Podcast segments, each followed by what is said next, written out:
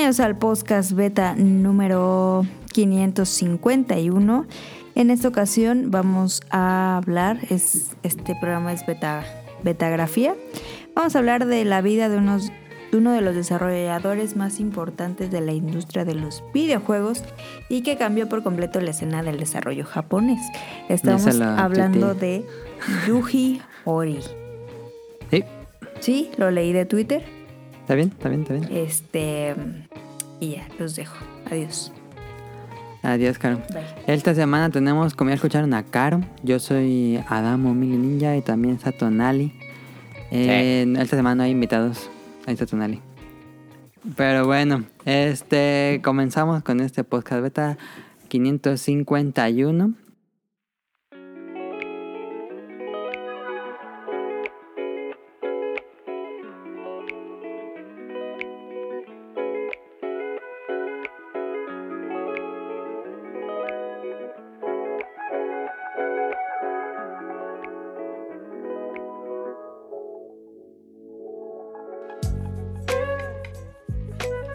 Caro, ¿qué en la semana?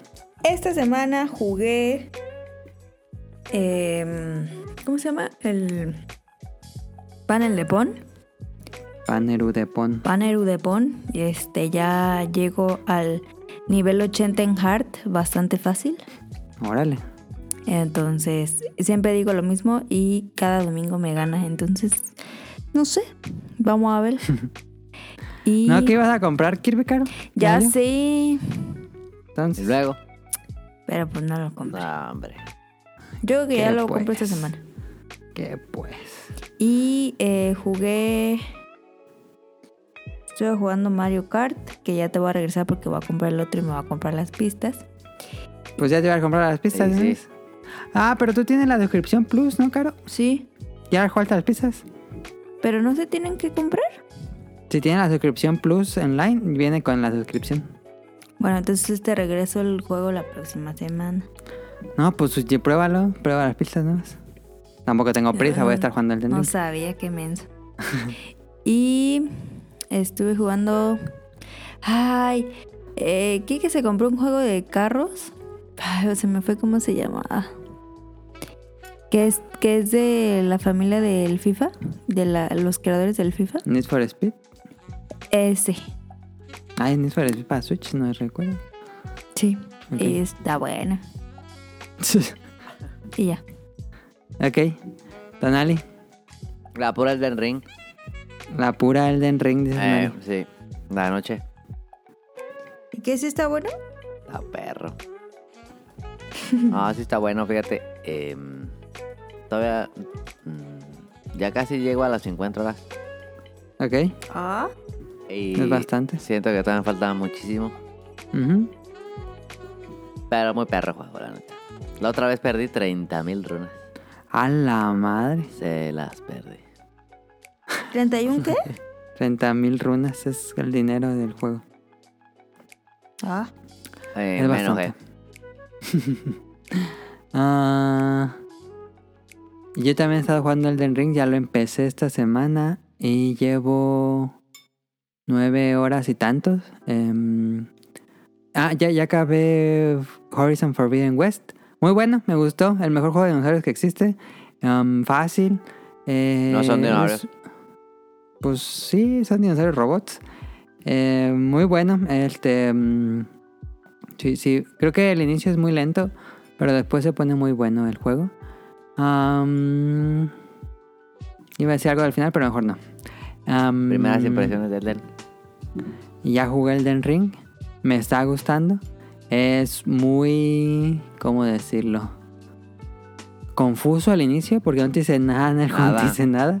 Entonces yo decía, ¿qué pedo, qué pedo? Si no era Tonali, no, no sé qué. Porque él estaba mandando mensaje a Tonali. El cogí, no me acuerdo qué clase. El la que trae una máscara. ¿Un prisionero? Ok. El Hay una peor máscara. casco. Ya lo tienes que contar otro rápido, ¿eh? No me han dado otro casco, de hecho. Y. Está padre, digo, el inicio es, es- Te sueltan así el mundo y dices, ¿y ahora qué hago? Y ya me puse a explorar el mundo. Eh, le sacaba algunos enemigos. Los soldados normales me daban un poco de miedo. Poco a poco le fui perdiendo el miedo. Y mi, ese personaje trae un escudo que no más, escudo no hace nada. De todos modos te bajan un resto de vida si, si defiendes. Y trae una vara mágica. Y trae un hechizo que lanza unas espadas. Necesitas Eh, el escudo. En, en Limgrave, en el primer área, hay una, hay una parte que es como un campamento de, de unos. Ajá. ¿Sabes dónde? Hay muchos campamentos. Donde hay uno con una lanza. Ajá. Que es bien perro. Ey. Ahí te pones a matarlos un resto hasta que te den el Brass Shield. Ese, ese es el, ese es bueno. Ah, yo traigo un escudo que trae un emblema. Y ya, ya, ya se defiende bien. Ah, mátalo hasta que te den el ese y ese tiene física 100% y no te bajan vida. Sí, tengo uno que tiene física 100%. Ah, bueno. Trae- tiene un dragón en el es- escudo. Ah, entonces ya. Am, y vi que traía magia y dije, ay, pero si eso es la magia, se me acaba, mejor no la uso. Y le estaba con el puro golpe, pero dije, no, ya, a la fregada, pura magia. Y así estuve avanzando. Este, como que le perdí un poco el miedo al juego con la magia. Am, y llegué a una... Me, me, me metí un cofre, me transportó a otro lugar y luego me llevaron a la mesa redonda. Y ahí no sabía cómo salir de ese lugar. Decía, ¿qué pedo? Pues aquí cómo salgo. No, no hay puerta. Y había una caída a un cuarto. Y si caes a ese cuarto, siempre sale un invocado del, del juego. Te invade una inteligencia artificial del juego. Bien perro ese. Peladísimo. Tiene que un traje como de Bloodborne y tiene una hoz. Sí. No más, Y peladísimo. pone Frostbite. Dije, dije, ajá, y pone Frostbite. Em, dije, ya valió madres. y como no sabía cómo salir de la mesa, dije, pues tengo que matar a esa madre para que me... Porque atrás de él hay una puerta. Y dije, pues tengo que matarlo, yo creo. No, nunca se abre. Y él tuve como la mitad del bolobancas intentando. Y pude, pude ganarle con magia. Porque primero le hice pura magia. No, no pude hacerle nada. Le dije, ah, pues pura espada. No, tampoco. Dije. Entonces, ves, magia cuando está lejos, espada cuando está cerca. Y así me la llevé. Y esa pelea hizo que me enganchara el juego. Como que aprendí muchas mecánicas con, con esa pelea de estar intente y intente y intente. Y saber cuándo usar la magia, saber cuándo usar el escudo y saber cuándo usar la espada. Esa, esa pelea me Y enseñó a jugar. tomarte los flask. Y cuándo tomarte el flash y cómo saltar, hacia dónde saltar. Ah, sí. Esa pelea fue muy formativa y le agarré mucho el gusto al juego. Pero ¿cuál es la que dijiste que al segundo intento lo lograste? Ah, más adelante llegas a un castillo. Eh, me metí al castillo y sabía que en ese castillo hay un jefe que se llama Margit o algo así. Y dije, nomás, pues ese va a ser el jefe del castillo. Nomás eh, abres la puerta y ahí está. Y dices, ya valió madre. este, Pero ese no es el jefe del castillo. No, ese no es el jefe del castillo. Más adelante me di cuenta que no. Um, pero es el que vi que cuando en los primeros días mucha gente estaba peleando contra ese. Sí. Y me ganó la primera vez, así me destrozó. Y dije, a ver, a ver, a ver. Y dije, otra vez, otra vez, para probarle. Dije, seguramente nunca voy a poder pasarlo con mi nivel. Y me voy a regresar de nuevo a ver qué más hay en el mundo. Pero la segunda vez convoqué a unos soldados, em, unos fantasmas soldados los convoqué. Y yo estuve atacándolos con las hojas mágicas que convoco. Que son muy lentas, estúpidamente lentas las hojas mágicas. Eh, pero me así me lo llevé. Le echaba las hojas mágicas, los otros soldados le hicieron, pues para que no se concentrara en mí.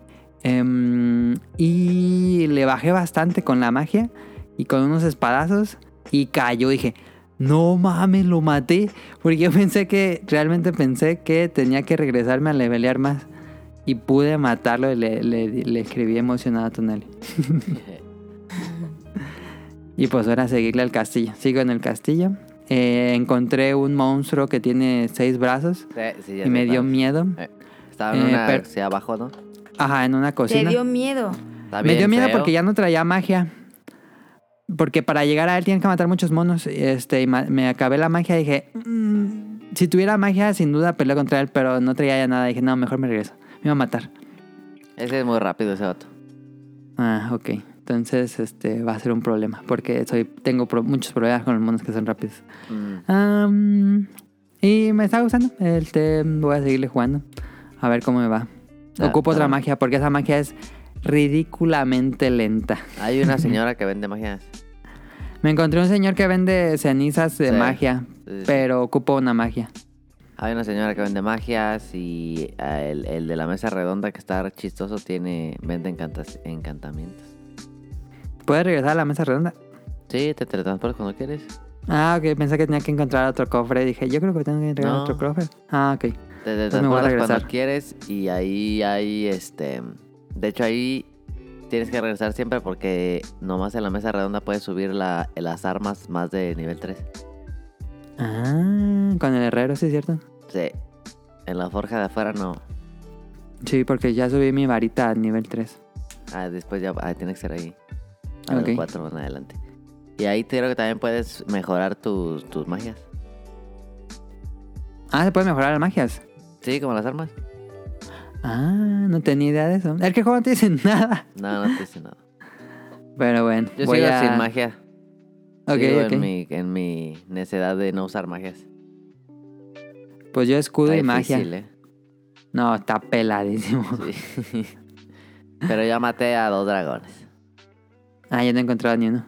Ahí luego, luego hay uno. En el castillo. De donde sales, ¿no? De donde sales así. El primer nivel. Cuando empieza el juego, si te das para la derecha sale uno. Mm, pues estuve explorando y nunca había ni uno. Hay uno así luego, luego a la, así a la donde sales en el primer que te encuentras un monito. Sí. Le sigues caminando tantito a la derecha y hay como una caída y hay como una medio laguillo. Como un pantano. Ajá, ahí sale un dragón. Ah, no me metí al pantano. Sale, Dije, ah, se ve muy difícil el pantano y no me fui por ahí. sale un dragón y un, un Giant Enemy Crab. Estuve matando, maté a una señora que iba en un barco. Ah, sí. Ah, En pues a pantano. los monitos, ¿no? A los que convocas. Sí. Sí, también tengo esos. Ah, esa es cierto, esa, esa señora me dio, me dio los soldados. Sí. Pero sí, lo voy a seguir jugando. Este, me está gustando. Sigo sintiendo que el control es pesado. No me gustan los juegos que tienen controles pesados, pero, Sí, así pero es es. de cosa de acostumbrarse. Sekiro es mucho más rápido y Bloodborne también es más rápido. Sí, Pero sí, Elden Ring es un poquito más lento. sube la endurance. Camina más rápido. Pues este, te sube el- la cantidad de cosas que puedes cargar, el, el load, pues. Entonces Ajá. va un poquito más rápido. Yo nada más le he subido inteligencia y mente. Y ya. Ya. Soy nivel 27 o algo así. Yo ya tengo la fuerza en 40. A la madre. Ya debes bajar muchísimo. Sí, baja bastante, sí. Ok. Pues voy a seguirle a ver cómo me ve en el castillo. Entonces síguele, no está tan difícil que sigue. Ok. A ver cómo me va. Este episodio fue lo que jugamos esta semana. Ya luego le hacemos un programa Sí. para Elden Ring. Esta semana vámonos al Beta Quest.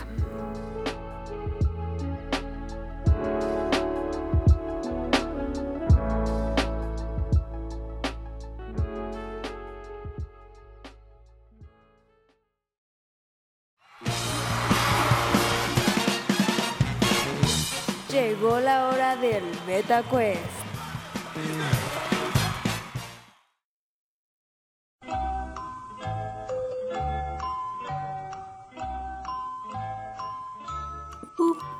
A ver, nuevas reglas del Beta Quest. Esta eh, Beta Quest Como que nuevas reglas. es el de adivina la película por la canción.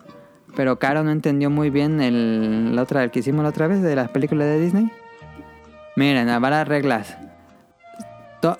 No hay así de... mm, El primero que diga es el primero que contesta. Eh, no digan yo. Eh, si no está correcto, le toca al otro contestar. Si de todos modos esa misma persona contesta y la tiene bien, el punto va para la otra persona. Y si los dos fallan, se resetea y pueden volver a contestar, pero solo tres veces. ¿Quedó correcto? Claro. A ver, o sea, no digo yo. No, dices la película directamente. Y si me equivoco, Le toca Tengo- a Tonali. dos oportunidades más. Y tiene dos- si, se, si Tonali se equivoca, se resetea y, puede, y otra vez. Otras dos veces, ¿vale? Sí. Ok. Va que va, vamos a empezar con la primera. Ah, no dije, estas son películas de Pixar. Fácil. Ok. Vamos con la primera que ya me salió el anuncio de PlayStation. PlayStation. Ah, ahí está. Va la primera. Rápida, fácil. Déjale, subo. Monster Sync. Punto para Caro. Ujú. ¿Qué pues? Segunda. Ahí va la segunda.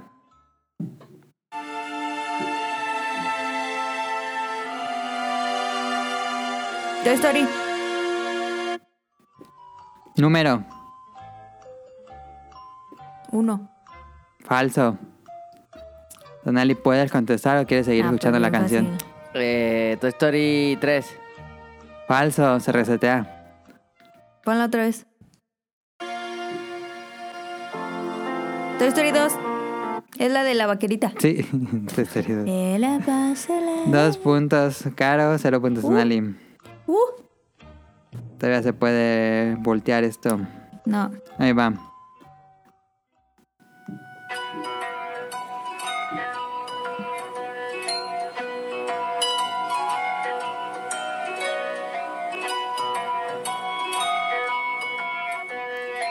Intensamente. No. Lucas. No. Se resetea.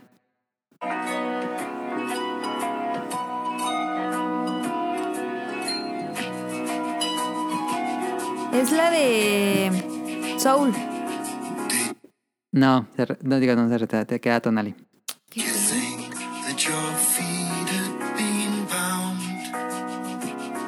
What gravity brings to the ground? Wally. Tonali. Tonali dijo Wally. Punto para Tonali. ¿Neta? Es la canción de los créditos de Wally. Ah. Down to Earth. Está muy difícil eso. Ay. Nunca la había escuchado. Cuarta película. Los increíbles. Correcto. Y Dos, dos, dos. Empate final. Se voltea el marcador. A ver. Bueno, todavía no se marque- voltea, pero se empata. súbita. Este, última, última película. Gol gana. Ahí va. Gol gana. Gol gana. Gol gana, va, va, va.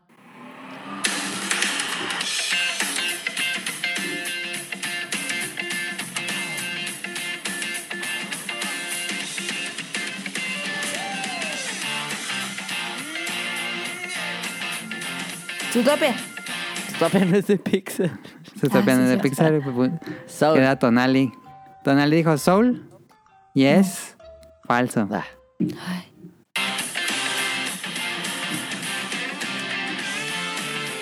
Cars. Punto para Tonali. Ah, es que no cabí Cars. Qué trampísima. Se volteó el marcador. No mames. Se puso bueno, se puso bueno. ¿Cómo sabías que era Carson, Dani? Pues era, estaba media, no sé, como que se volía a NASCAR. Ok, Sí. ok. ¿Nunca viste Cars, Caro? Mm, mm. Ahí está en Disney Plus. ¿Está buena? La 1 está bien. Ya, a mí me ¿Sí? gustaron las ¿Sí me dos. la recomiendan? Sí, Yo sí. está a mí me gustaron las dos. La 1 es la más chida. La una es muy superior a la dos, Sí. pero la gente odió la dos y no está tan mala la dos. La tres no la he visto y está en Disney Plus. Me falta verla y... No la vea. ¿Ya la viste? No, no. Es que se ve mejor. Se ve, la 3 se ve bien. Pero, Pero no la he visto todavía. la 1 está chida. La 1 está chida. sí. Ahí estuvo el Beta Quest. Ganador Tonali se Gané, lleva el... gané, gané. Porque Caro te ganó el de Disney y ahora ganó Pixar. A ver qué sigue en el futuro Beta Quest. Em, pues vamos ahora sí al tema principal.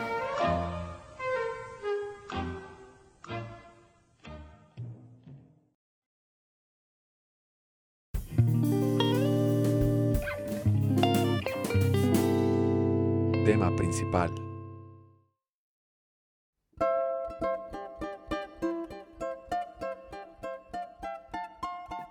Hoy me puse a investigar mucho de Yuki Horii para hacer su betografía. Yu-Gi-Oh! Leí varias entrevistas, este, biografías y todo eso. Entonces aquí tengo una Biografía, una betagrafía, como le decimos en el podcast beta, de Yuji Horii, el papá de Dragon Quest y de básicamente todos los JRPGs o Japanese RPG. Em, voy a hablar mucho, este, no sé, ustedes me interrumpen para cualquier cosa, para que no sea cansado para los escuchas, espero que no. Tal vez. Este, Tonali ahorita se va a poner a jugar o a hacer algo. Va, el de- Sí te creo.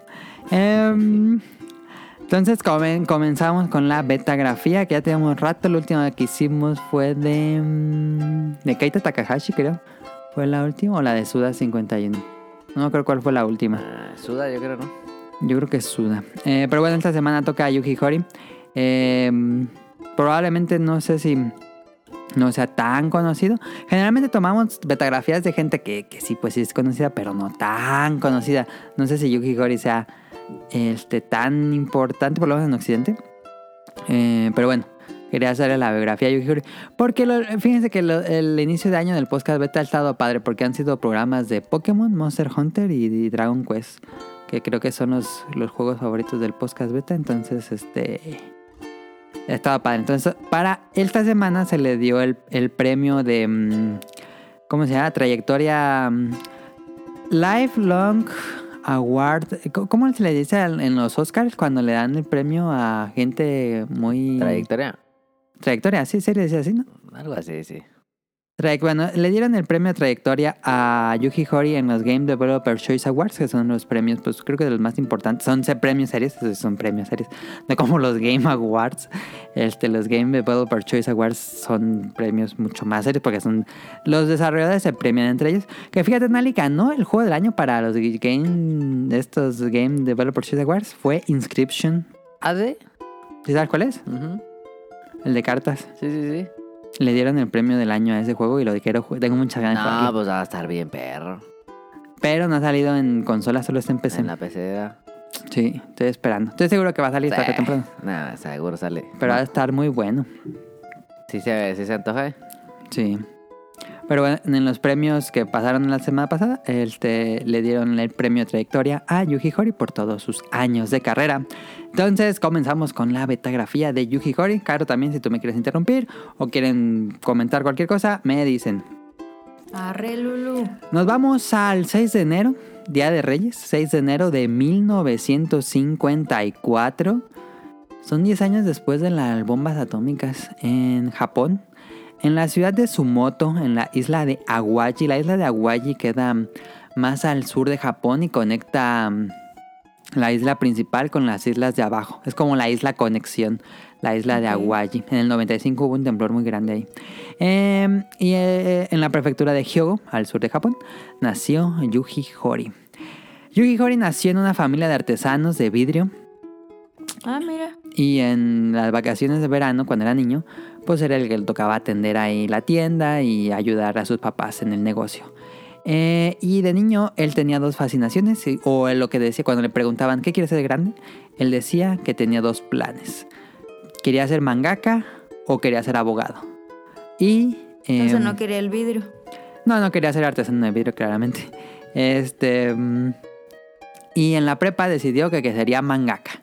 Que les la- dice Yuki Horii que para él era algo más práctico el manga que ser abogado. Así que en su tercer año de prepa eh, viajó a Tokio y fue directamente a la oficina de Gonagai. Gonagai es el creador de mm, Mazinger Z y muchos otros mangas, Devilman. Em, fue directamente a la oficina de Gonagai y le dijo, quiero ser su ayudante. Y Gonagai le dijo, "Oh, no te conozco, no sé quién eres, muchas gracias, pero no te quiero aquí. Ah.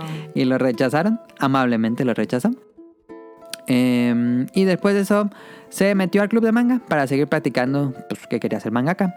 En 1972... O sea, en- no lo contrató. no lo contrataron, pero es gracias a la anécdota. Eh, en el 72 entró a la Universidad de Waseda en Shinjuku, Tokio. Se mudó a Tokio, a Shinjuku. Y se metió a esta universidad, que es una universidad privada, donde han salido muchos presidentes de compañías actuales. Eh, el presidente de Sony, el presidente de Nintendo, Shuntaro Furukawa, el presidente de Uniqlo, el presidente de Honda han salido de esta universidad. Y por supuesto el creador de Dragon Quest. Y aquí se unió al club de manga de la universidad. Em, Mm. Y la, la universidad tenía su propia revista manga. qué Este, y se publicaba dos veces al año. Y para apoyar la impresión, porque todas lo- los clubes es. Creo que hay, sí hay un presupuesto de la escuela dedicado a los clubs.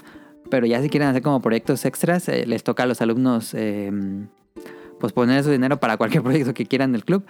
Y para publicar estas revistas, eh, Yuji Horii se iba a la calle y hacía retratos callejeros por 50 yenes. Esto... mm, con- Pero ¿cuál era la carrera? Ah, él estudió... Ay, humanismo. No sé cómo se llama esa carrera. Humanidades. Humanidades, humanidades, estudió humanidades. Humanismo. Estudió humanidades. Este, mm, pero creo que se metió más porque tenía un buen club de manga. Em, pero algo pasó. O sea, pero no era como diseño gráfico, ilustración. no, no, no, no, no, nada de eso. Pero era bueno para matemáticas. Él siempre fue bueno para matemáticas, curiosamente. Em, y hacía retratos callejeros por 50 yenes. eh, en la calle, se iba a la calle a hacer retratos callejeros. Mm, Barato, ¿eh? para sacar dinero para publicar esta revista. Imagínate si alguien tenga algún retrato todavía de Yuki Horii, ¿cuánto podría costar eso? Pero bueno. No manches. Em, y algo pasó, algo extraño en la universidad. El, el año en que se unió, en el 72, hubo un asesinato de un estudiante. Y hubo protestas, este, hubo ahí un pleito entre dos grupos escolares, em, como un grupo más liberal y un grupo más conservador. Y el grupo conservador asesinó a un a uno del grupo de los pues, más liberales y se hubo encarcelados y todo. Em, fue, un, pre- fue un verdadero problema y la universidad cerró un año. Este. Y. Yuki Horii pues se quedó en su casa y en su club de manga invitaba a sus amigos a su casa y decía que pues en teoría estaban haciendo sus proyectos escolares pero no hacían nada, se la pasaban gritando, tomando cerveza y jugando y se supone que eran proyectos de dibujo, tanto desastre hacían que lo corrieron de su Ah, del DEPA. del depa donde estaba, lo corrieron. Oye, pero entonces ya no siguió con la revista. No, pues sí, era de la, de la universidad, pero no sé si hayan publicado ese año la revista, quién sabe. Mm. Em, y. eh, pero bueno, este, sus amigos sí eran buenos dibujantes, este, y poco a poco, pues fueron a que iban a las editoriales para que les publicaran sus trabajos de manga. Y pues sus amigos fueron pues mangakas, fueron mangakas importantes. Este, por ahí fue haciendo, fue haciendo conexiones ahí.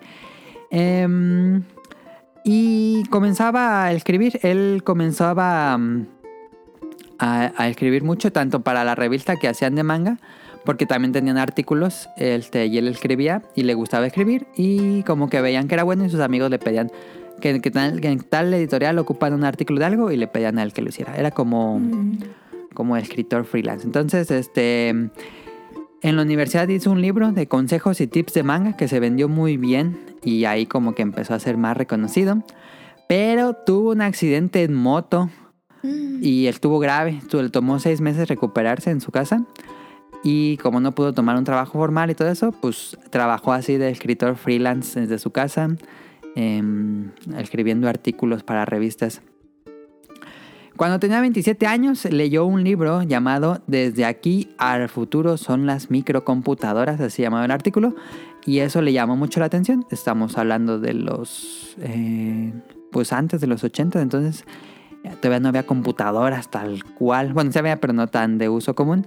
Y eso le despertó mucho interés en la computación, programación y videojuegos, y se compró una computadora comenzó a jugar varios juegos de su momento, no hubo una Ambition ni un juego de Star Trek. Y comenzó a... como que le llamó la atención eso de los videojuegos. Y ah, se puso a aprender de manera autodidacta el idioma de programación Basic para comenzar a hacer sus propios juegos. Más O de sea, hobby. pero él no, o sea, desde un principio jugaba o, no? ¿O Sí. él era los mangas. Ah, como que fue cuando compró su computadora cuando vio que existían videojuegos. Mm, ok. Me imagino que ha de haber jugado arcades, pero nunca lo mencionan en, lo- en los artículos que leí. Por otro lado, eh, la revista más popular de la Weekly Shonen Jump, comenzó una columna. Bueno, la, la Shonen Jump es la, la revista más importante de manga del mundo. Y en esos años comenzó, como vio que comenzaba el boom de los videojuegos, inicio de los 80s, y pusieron una columna en la revista que hablaba de videojuegos. Chismes de la industria, nuevos videojuegos y cosas así. Y esta columna saldría cada dos meses. Eh, y uno de los amigos de Hori, de estos mangakas que trabajaban ahí en la editorial, conocía al editor de la revista, Kazuhiko Torishima. Que Kazuhiko Torishima es el editor de Dra- eh, bueno, era el editor de Dragon Ball. Que en esos años apenas iba a iniciar Dragon Ball. Eh, no era para nada lo que es el boom actualmente. Y quien estaría a cargo de, de estas columnas le dijeron a Torishima, el editor de Dragon Ball, le dijeron: Oye, tenemos que hacer esta columna de videojuegos. Contrata a alguien para que sepa de videojuegos y que sepa escribir. Y pues obviamente la recomendación fue Yuki Hori. Entonces Torishima y Hori se volvieron amigos y lo contrataron como escritor para la revista, para esta sección de videojuegos. Y Ok. mm, ahí la, algo importante, bueno, yo me di cuenta en el manga de mm, Bakuban que la Shonen Jump cada fin de año hacen un evento privado, una fiesta privada con todos los artistas de manga, con todos los editores, con todos los jefes del, de la staff de, la Shonen Jump. Hacen una fiesta muy lujosa, muy privada, en generalmente son en hoteles. Y son así, tiran la, la casa por la ventana y ahí se reúnen todos los mangakas. Es una tradición que se sigue haciendo actualmente. Me acuerdo que dijo el creador de Chains of Man. Ah, no, el creador de Jujutsu Kaisen, que, que fue una de estas fiestas. Este, bueno, comenta algo en, en Jujutsu Kaisen. Y en una de estas fiestas fue Yuki Hori y ahí conoció a Akira Toriyama, que es el creador de Dragon Ball, por supuesto.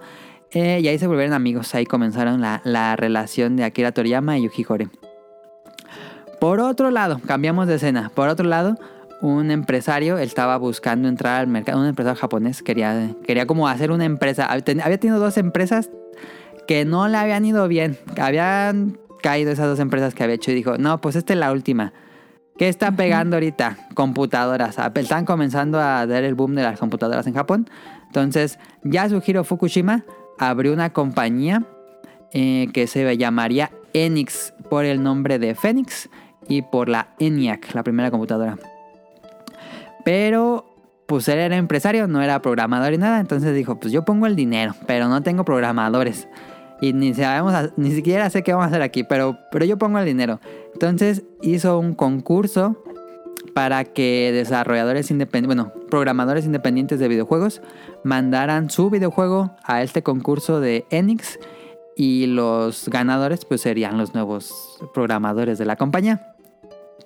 Em, y bueno, eso, eso- eso estaba pasando así en paralelo a esta historia. Y el concurso lo anunciaron en, en tiendas, en revistas, en, tiendas donde venían videojuegos y todo eso. Y una de las revistas donde fue anunciado el concurso fue en la Shonen Jump, obviamente. Entonces, Ayuki Hori, que escribía esta, esta columna de videojuegos, eh, cubrió la noticia de que iba a haber este concurso de videojuegos. Pero como él ya programaba, dijo, ay, pues en una de esas voy a, voy a mandar mi juego, voy a mandar un juego. Este, y programó un juego que se llamó Love Match Tennis, que era un juego de tenis, y lo envió. Pero pues no, mm, este, lo envió de manera anónima al, al concurso porque pues era el periodista que estaba cubriendo esta nota y iba a ser raro. Entonces lo envió al, al concurso y le tocó cubrir el evento de ganadores de la premiación de, de los ganadores de los juegos. Fue a cubrir el evento y había 13 computadoras con los 13 ganadores.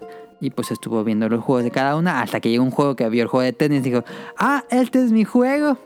Y le, indicó al, al de la compañía que ese era el juego de él y le dijo, ah, pues este, ahora eres nuestro periodista y nuestro ganador también. Y ahí estuvo entrevistando a todos.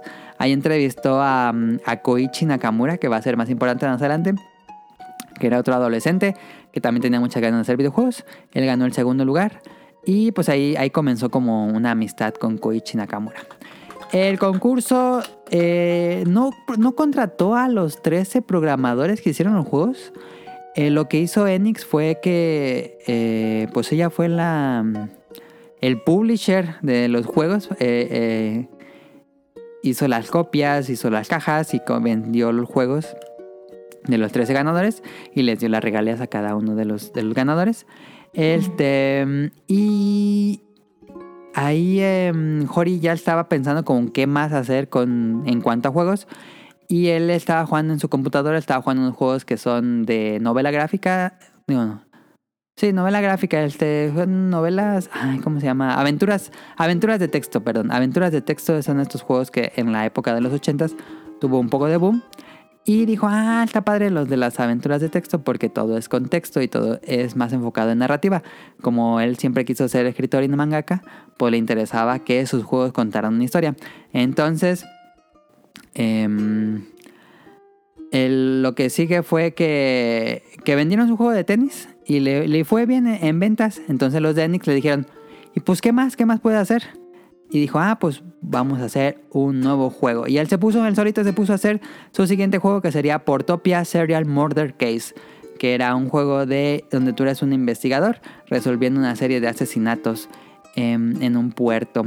Y todo se interactuaba así con, con una aventura de texto con, con el teclado en una computadora, en la MK2 de aquellos años. Y em, pues ese tuvo, tuvo un éxito pues bien, le, fue, le fue bien el juego también a Portopia eh, porque integraba muchas cosas nuevas.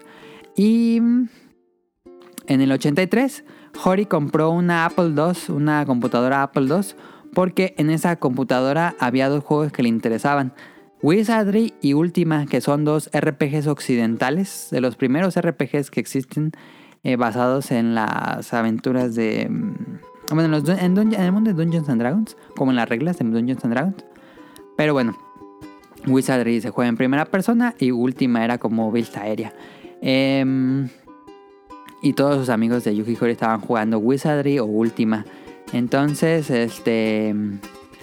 Por otro lado, Enix eh, mandó. Bueno, voy a darles un pequeño contexto. Eh, en e- cuando ganó el, el otro chico, el Koichi Nakamura, que ganó el segundo lugar en el concurso, él se fue a hacer su propia eh, compañía de videojuegos. Él le llamaban Chun por, porque él había programado un juego antes de eso y uno de sus personajes se llamaba Chun. Y él, a él le decían de apodo Chun. Entonces él hizo su propia empresa de videojuegos que se llamaba Chunsoft. Em, y esa empresa de videojuegos pues comenzó a hacer videojuegos por aparte. Y los de Enix le hablaron a Chunsoft para que el juego que hizo Yuji Horii, que se llamaba Portopia, lo, ya había salido el Famicom en ese, año. Entonces querían hacer una versión de Portopia que solo estaba en computadora. La querían poner en el Famicom o en el NES, en el Nintendo Entertainment System acá, pero el Famicom allá. Querían tener una versión de, de Portopia para Famicom. Entonces le dijeron a, a Yuji Horii. Vete con los de Chunsoft y que te ayuden a hacer el port para venderlo en Famicom.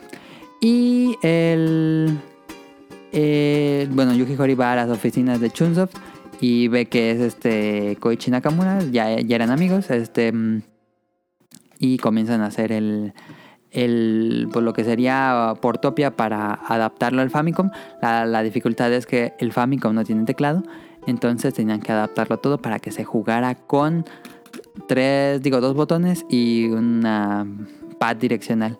Y lo hicieron, este, para llevar que, todo, que antes era con texto, lo hicieron ahora con menús, hicieron todo un sistema de menús para poder jugar Portopia en el Famicom.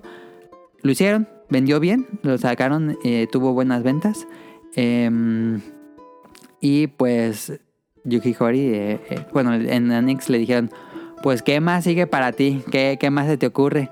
Y obviamente Yuki Horii y sus amigos, entre ellos Koichi Nakamura, eh, eran ultra fans de Wizard y, y Ultima, discutían y tenían un club como de rol de estos juegos. Eran muy fans y discutían de por qué un juego era bueno y por qué un juego era malo y qué podía mejorar y todo. Entonces dijeron, no, a ver, entre los dos tenemos que hacer un buen RPG que tome las ideas de estos juegos, pero tenemos que hacerlo nosotros. Entonces, el siguiente proyecto para ellos es con Chunsoft. Eh, comienzan a hacer Dragon Quest. Sería el RPG que antes que no quería Enix le dijeron, ah, está muy grande tú, está muy ambicioso tu proyecto, mejor haz algo más chiquito, no vaya a ser que nos falle.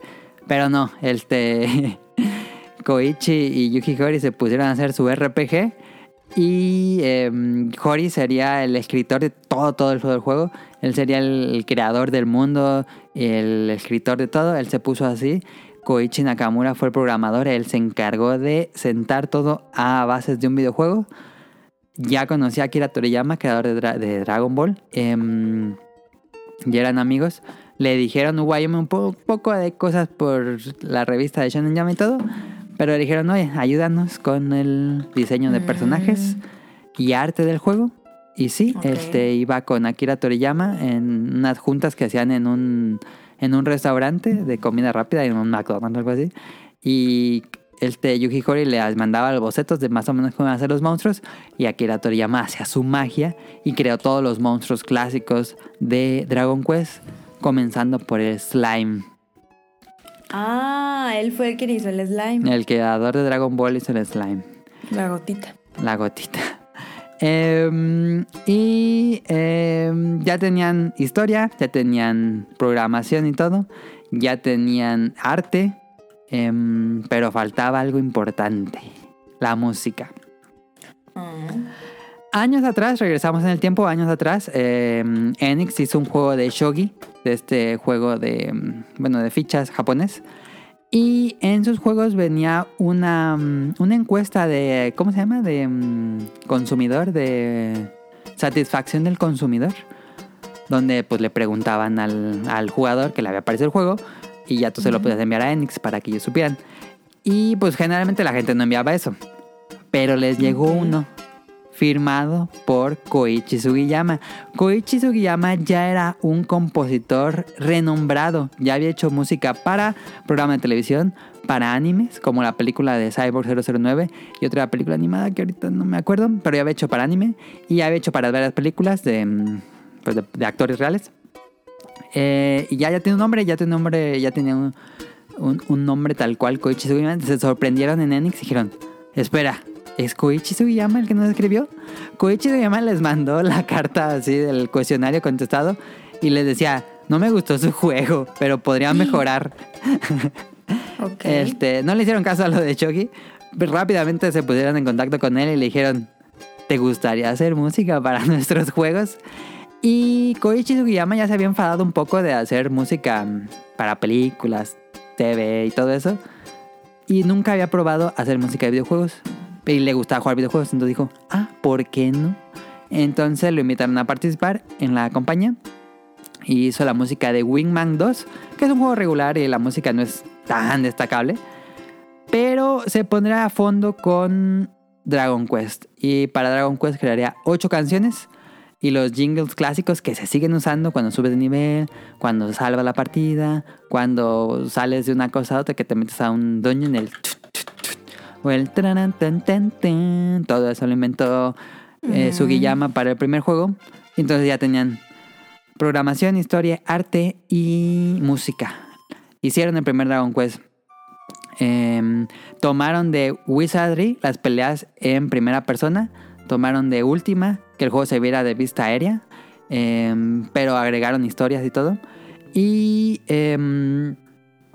y todo, toda la interacción del jugador con el mundo era por menos, que ya lo habían aprendido en Portopia. Y entonces este, lanzaron primer Dragon Quest.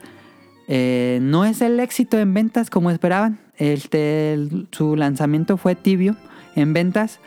Pero con el pasar de las semanas, el boca en boca de los jugadores y que comenzó una campaña de publicidad en la Shonen Jump, comenzó a vender y vender y vender más. Y anunciaron la secuela. Porque cuando acabaron Dragon Quest 1, comenzaron Dragon Quest 2 y ya anunciaron la secuela y dijeron, y como que la gente se, se emocionó por una secuela. Y ahí comenzó ya el boom de Dragon Quest como lo conocemos. Eh, curioso que no tuvo un lanzamiento así tan, tan exitoso, pues era, era difícil, nadie, nadie los conocía en su momento. Y mm, ya para el 2 pues se fue muchísimo más éxito. Ya para el 3 fue una, un fenómeno cultural. De hecho, antes de Dragon Quest en Japón no era tan común las historias de caballeros y de Europa medieval. No era tan común eso, como que en Japón era antes era pues samuráis y cosas así, Showa, el periodo de Showa o algo así. Pero no era tan afines a, a la época, a las historias medievales europeas. Pero después de Dragon Quest comenzó un boom en juegos por adaptar o crear sus historias de corte medieval europeo, que fue Ah. mucho de la... Final Fantasy salió un año después. Completamente, eh, pues el creador de Final Fantasy jugó Dragon Quest y dijo, ah, yo lo puedo hacer a mi estilo. Y ahí salió eh, Final Fantasy. Bueno, el resto es historia en cuanto a Dragon Quest. Eh, después de leer mucho, hay muy poca información de Yuji Horii. Em, después de esto, es muy como muy poco, se sabe muy poco de su vida personal. Sé que tiene dos hijas.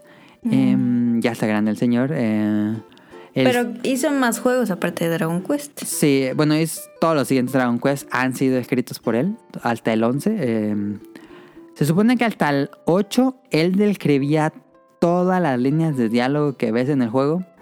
Todas las escribía él hasta el 8. Creo que ya después sí pues, tenían un, un equipo, porque es muchísimo texto. Claro. Este, pero, pero hasta el 8 él era el que escribía todo lo que salía en Dragon Quest. Eh, él creó la serie de Itadaki Street, que es como un Monopoly de videojuegos. Em, y fue el supervisor de Chrono Trigger, que también es un. Es un juego que es muy popular. No vendió bien, tan bien Chrono Trigger, pero es muy popular. Mm, y él fue el, el supervisor de Chrono Trigger. Em, él estuve leyendo una entrevista que, que tuvo con Shigeru Miyamoto, Yuki Horii. Eh, Shigeru Miyamoto también le gustaba Dragon Quest. Bueno, le gustó, no sé si le gustando. Este, pero estuvo interesante y en la, en la entrevista le dice Shigeru Miyamoto, porque no, todavía no salía Link to the Past. em, y le dice Shigeru Miyamoto que le encantaría que Yuki Horii escribiera un, un juego de Zelda. Y bueno, más bien, Yuki Horii le dice a, a Miyamoto que a él le encantaría trabajar escribiendo un juego de Zelda. Y Miyamoto le dice que no siga hablando porque seguramente lo va a terminar contratando. Y no ha pasado. Ah. No ha pasado. El tuber está padre, pero sí me gustaría mucho un juego de Zelda escrito por Yuki Horii.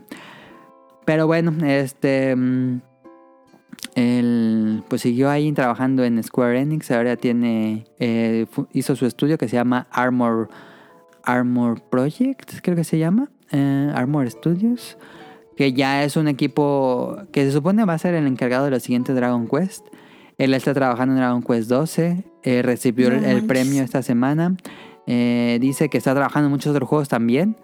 Em, ¿Cuántos años tiene si, sal- si nació en el 50 y... 54? Ahí calcúlenle. Tiene 68. ¿68? Ok. Oye, pero. O sea, todos los Dragon Quest que salen es- son joyas. Todos los Dragon Quest que salen son muy buenos juegos. En serio, son muy, muy buenos juegos. Porque tenían la tercia. Todos los Dragon Quest han sido con la tercia de escrito por Yuji Horii, dibujos de Akira Toriyama y música de Koichi Sugiyama. Ah, o sea, sigue el equipo, pues. Hasta el año pasado, o en murió el 2020, compositor, ¿no? murió el compositor, ya murió Sugiyama, ya estaba muy grande, ya 93 años o algo así. Ya estaba muy grande. No manches. Em, y bueno, este, ahí está la betagrafía de Yuki Horii. Como que después del Dragon Quest 1 ya hay muy poca información sobre qué más hizo, pero bueno, él estuvo en centrado en su trabajo en hacer Dragon Quest tal cual, uno tras otro. Y ahí está. ¿Cada cuándo lo sacaba? Salía mm, el rumor, o bueno, el dicho japonés es que cada año bisiesto salía un Dragon Quest.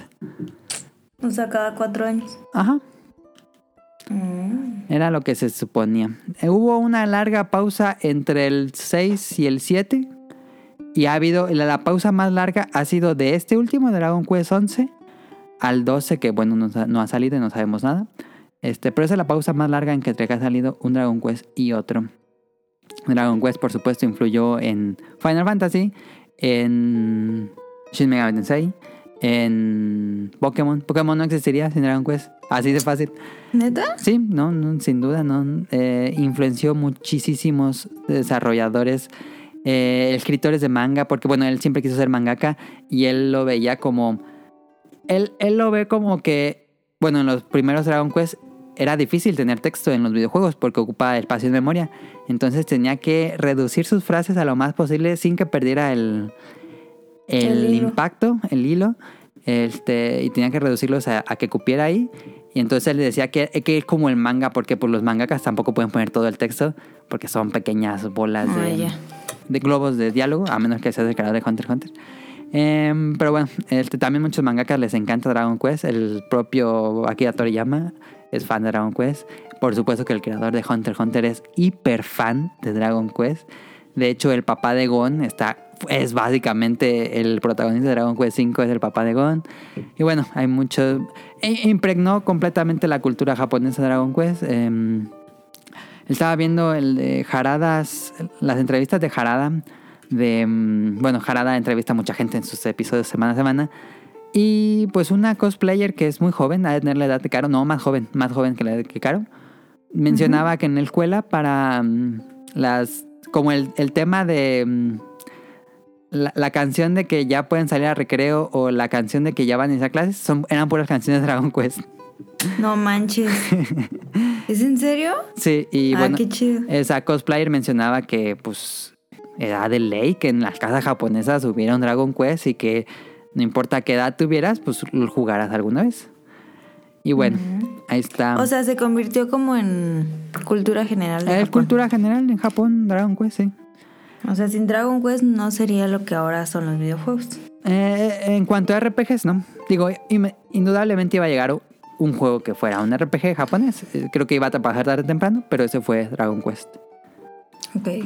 Eh, Horii menciona que sus juegos favoritos de Dragon Quest son el 3, es el que le parece más divertido en mecánica de juego, y el que le gusta más en historia es el 5. Y en 2017 le pusieron una estatua en la ciudad donde nació. Hay una estatua de, del slime, de un slime, Oh. de la espada del héroe y el escudo del héroe de Roto. Y es un- una estatua en bronce, eh, pues en tributo a que ahí nació Yuki Horii y que pues de ahí nació Dragon Quest. Ah, qué bonito. Estaría padre visitar. Está, padre- está muy padre la, la estatua, ahí la vi en, en, en internet. Pues ahí estuvo la vida de Yuji Horii. Mm. Listo. Algo que tengan, nos pasamos a lo que sigue. Pues muy interesante. Muy bueno, señor. Sí, yo creo que un genio. Sí. Espero que nos dure otros años más. Pues yo creo que sí sigue, pero también si se retira, también está bien. A ver que los japoneses no se retiran para nada. Sí. no. Pues ese que dices que se murió a los noventa y tantos, yo creo Pues que seguía murió trabajando. Sí, seguía Sí. trabajando. Él seguía trabajando. No manches. Entonces, bueno, no ha, no ha anunciado un retiro pronto, por lo menos, Yuji Horii. Pues ahí está la betagrafía de esta semana. Vámonos al opening de la semana. Y ahorita venimos.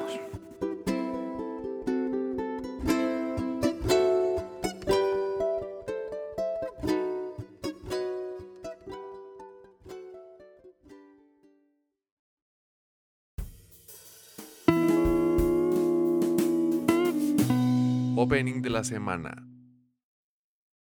集まれ良い子のみんな常識の範囲内で必要最低限に体を動かそう ABC ABC ABC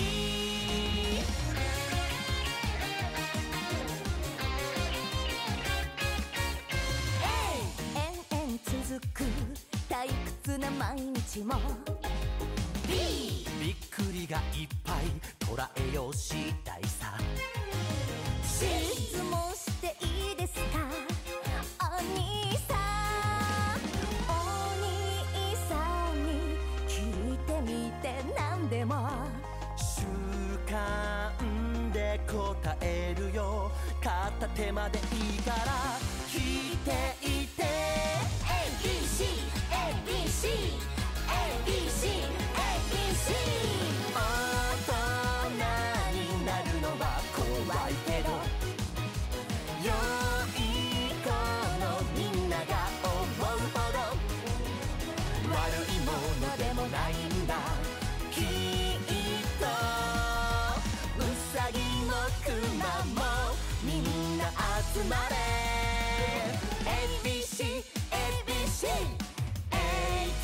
ぜみんなで元気に遊ぼう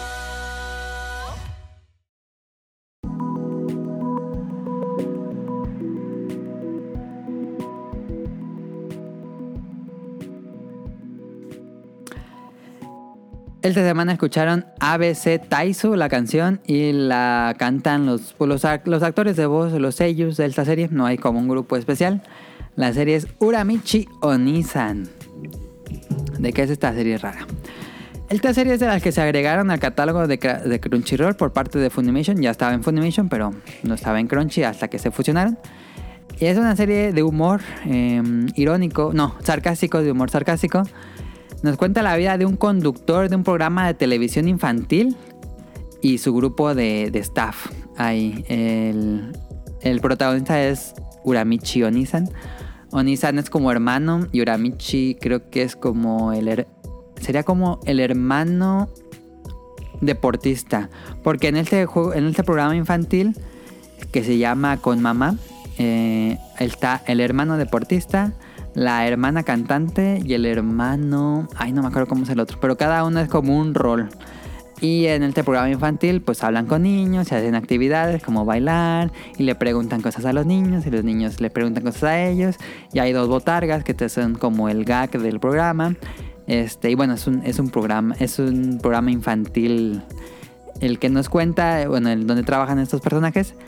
Pero todos los personajes son, son personas que van entrando a sus 30 pero son bien miserables Ah. y tienen defectos. Se sienten como perdedores ellos. El Teuramichi era el protagonista, era un gimnasta que pues no tuvo suerte en encontrar una carrera de gimnasta, pero encontró trabajo en este programa. Eh, y bueno, sigue entrenando día a día, se sigue manteniendo en forma. Es su único hobby. eh, y es a veces hasta depresivo. La cantante es una chica que tiene un novio y siempre le pide que, que- que se quiere casar. Es como su sueño casarse, pero su novio nunca le dice que sí. Y, y el otro está como medio menso. El otro, el otro hermano tiene un humor muy simple. Es el más inocente de los tres. Em, y pues son gags, son, son sketch. Eh, el la serie dura 20, 23 minutos, pero se divide como en muchos sketches cómicos. eh, cuando son ciertas secciones del programa, cuando los niños le preguntan cosas. Em, que lo, creo que lo mejor de la serie es cuando interactúan con los niños, porque los niños actúan como niños. Y por ejemplo, una parte le dice: A ver, niños, digan cosas que los adultos no tienen. Y ya empiezan a decir: regalos de Navidad, vacaciones, cosas así. Y luego empiezan a decir los niños: Esperanza, ganas de vivir. y, o luego le preguntan a Oramichi que por qué, si su papá se ve más joven que él, porque él no se ha casado y porque no tiene hijos. Ah, Y como que a veces lo esconde o a veces sí lo revela en el programa y les responde a los niños y luego los niños se asustan. Es este tipo de humor em, sarcástico. Em, la, la animación es regular, em, nada destacable, pero está divertido. Hay episodios regulares, hay episodios buenos. Creo que la serie es este como que tiene sus buenos momentos y a veces cae. Pero bueno, ahí está. Este, por si no tiene nada que ver, Uramichi Onisan, si les gusta el humor em, sarcástico o se sienten relacionados con estos personajes, que creo que es fácil relacionarse con estos personajes, eh, chequenlo, está en Crunchyroll. ok. Listo. Cara, tu sección.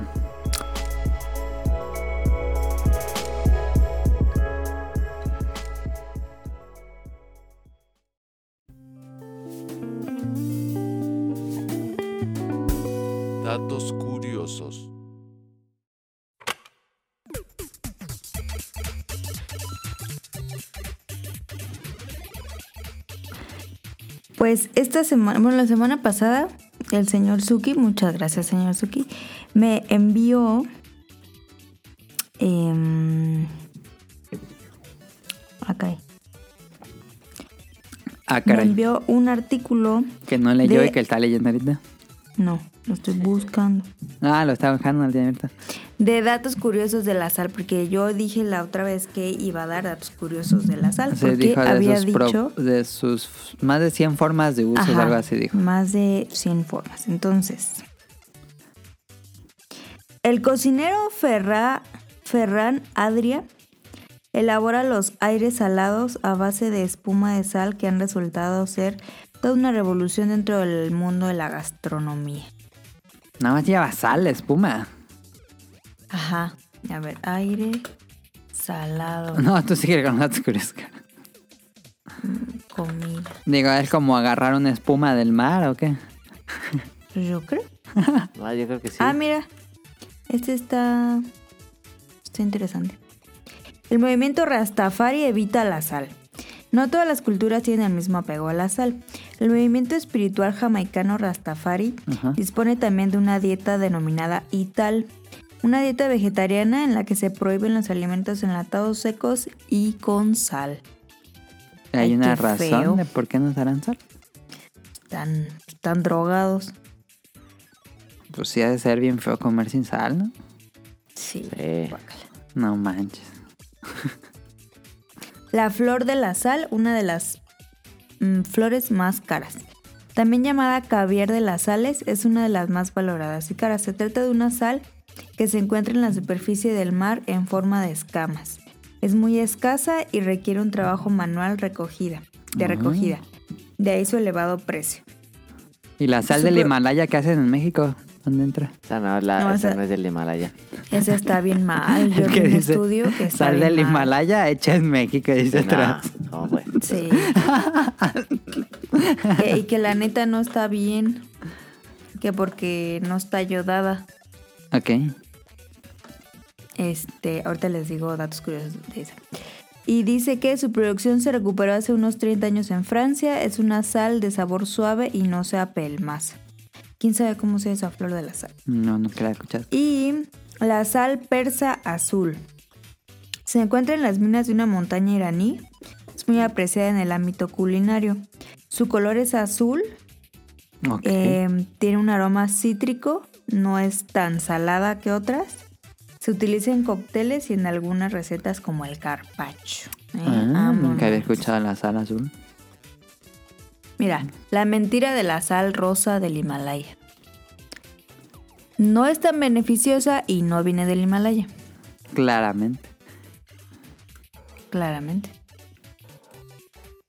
Ay, Acepta las cookies. es que... Míralo. Ah, es que tiene el programa ese de las cookies. y no me deja. Pues bueno, la sal del Himalaya falsa no la, no la consuman. Ay, es- espera, espera, ya lo... Pura fina, sal fina. O sea, Ajá, es la del elefante. ¿Cómo se llama la del elefante? Elefante, ¿no? ¿Elefante? ¿Se llama elefante? ¿La sal del elefante? Sí, Sí, ¿no? Ah, no sé. sí. Voy a dejar a Google. La del elefante. O la de Pegaso. Esa no creo haber escuchado. Ah, la Pegaso sí es chafa.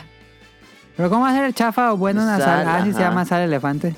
No pues sé. es sal, sabe todo igual, ¿no? Sí, pues sí, ¿no? Yo no le encuentro sabores a la sal.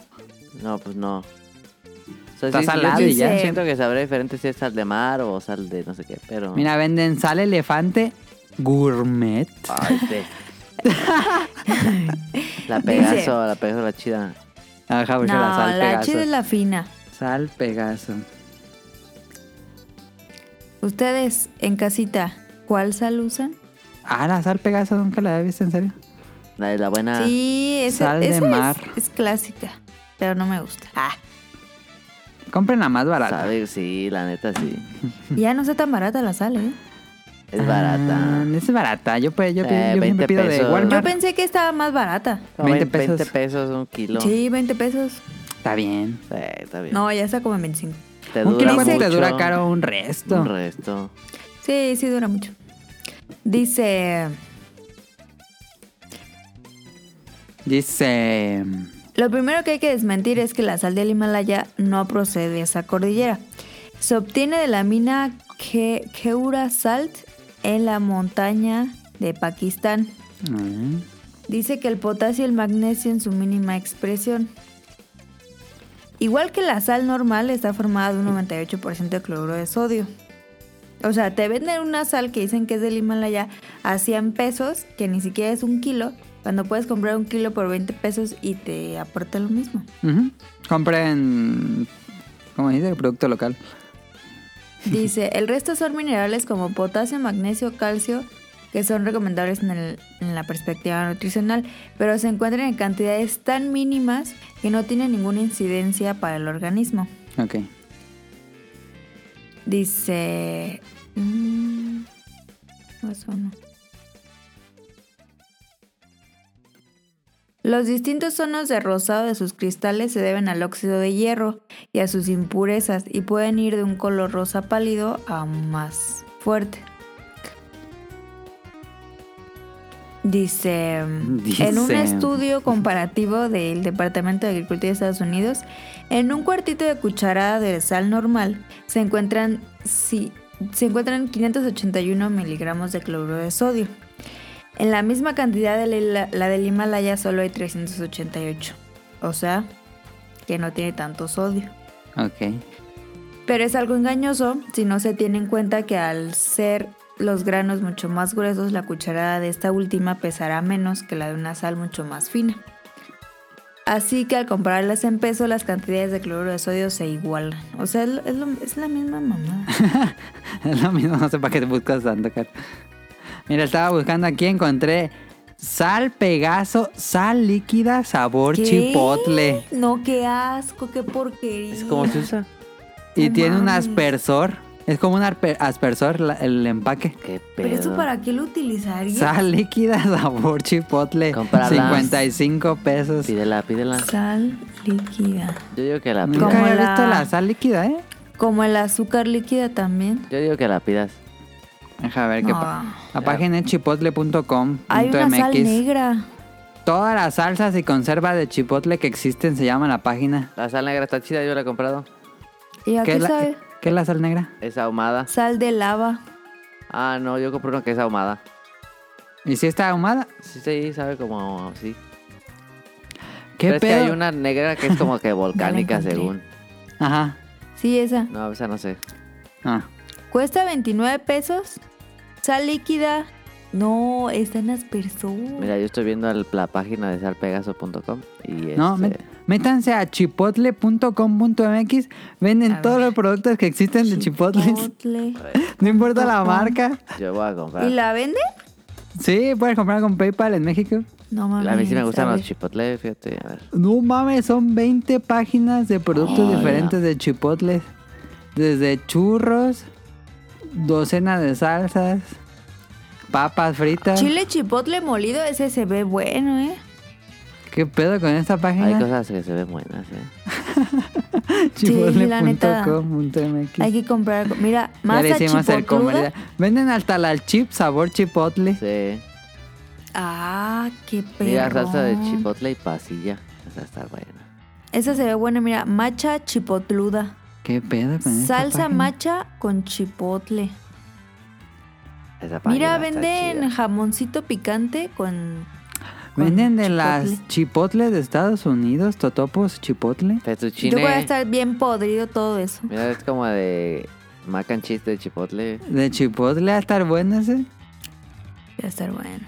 Ma- Heinz, Masato. chipotle, ¿qué pedo? Frijoles negros Fettuccine refitos con chipotle. chipotle.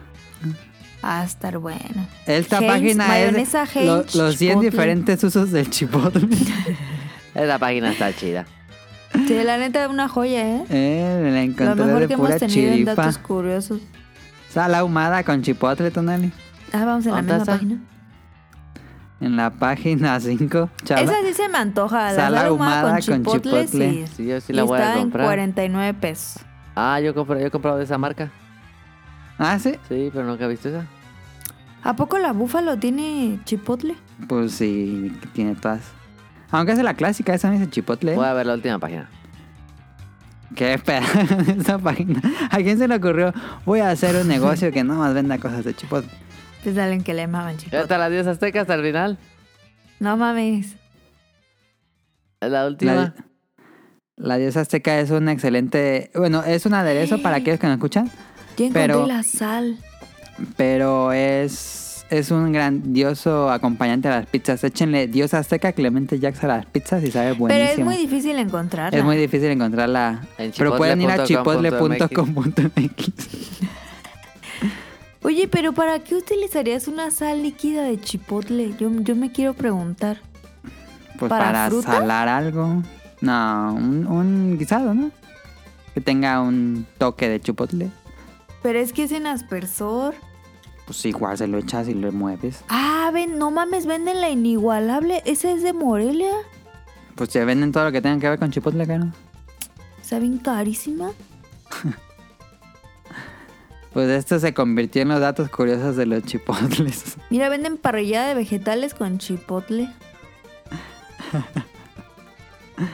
Pues ahí está, si quieren entrar a la página.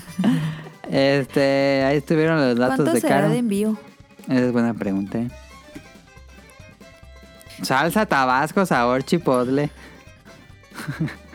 Pero aparte, ¿cómo le hicieron para tener tanto stock de todo eso? Porque lo tienen que tener en stock. Es muy específico esto, pero sí. Em, alta No sopa manches. instantánea con chipotle. Venden salmas de chipotle. Palomita, puff. No mames, venden puff. Puffes, puffes, puffs, puffs. De chipotle. Esas se ven buenas. El día se convirtió en random. Pero bueno, este, vámonos a... eh, ¿Quieren que les hable de random eh, del primer episodio de Halo o nos vamos a la que sigue? No sé. Tonali. Sí, como quieran. Vamos a random. Random. Random.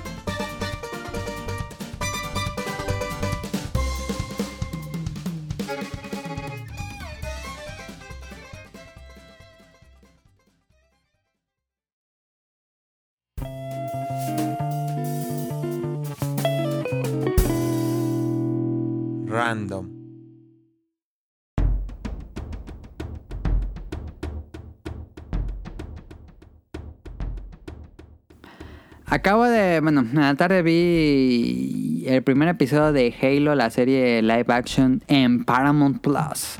Em, ¿En Paramount? O sea, ¿no está en Disney? no, está en Paramount. ¿En Prime? ¿No? Está en Paramount. Entonces, ¿cómo le iba a ver?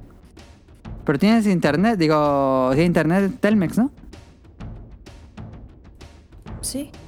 Pues ya tienes Paramount. Si tienes internet Telmex, te da Paramount. Pero daba HBO, ¿no? No, pero daba, te, te dan claro video. Ya ves que te dan claro video. Sí. Y en- dentro de claro video está Paramount. Está fusionado el servicio, pues. Ok. Eh, ya vi Halo. em, Saben que yo soy fanático. Bueno, soy fanático de los primeros cuatro juegos de Halo, incluyendo Reach, no, no Halo 4. Em, Tonali también es fanático de Halo. Eh, nos gusta la historia de Halo. Nunca he leído las, las novelas o los cómics. Creo que los cómics he leído pocos.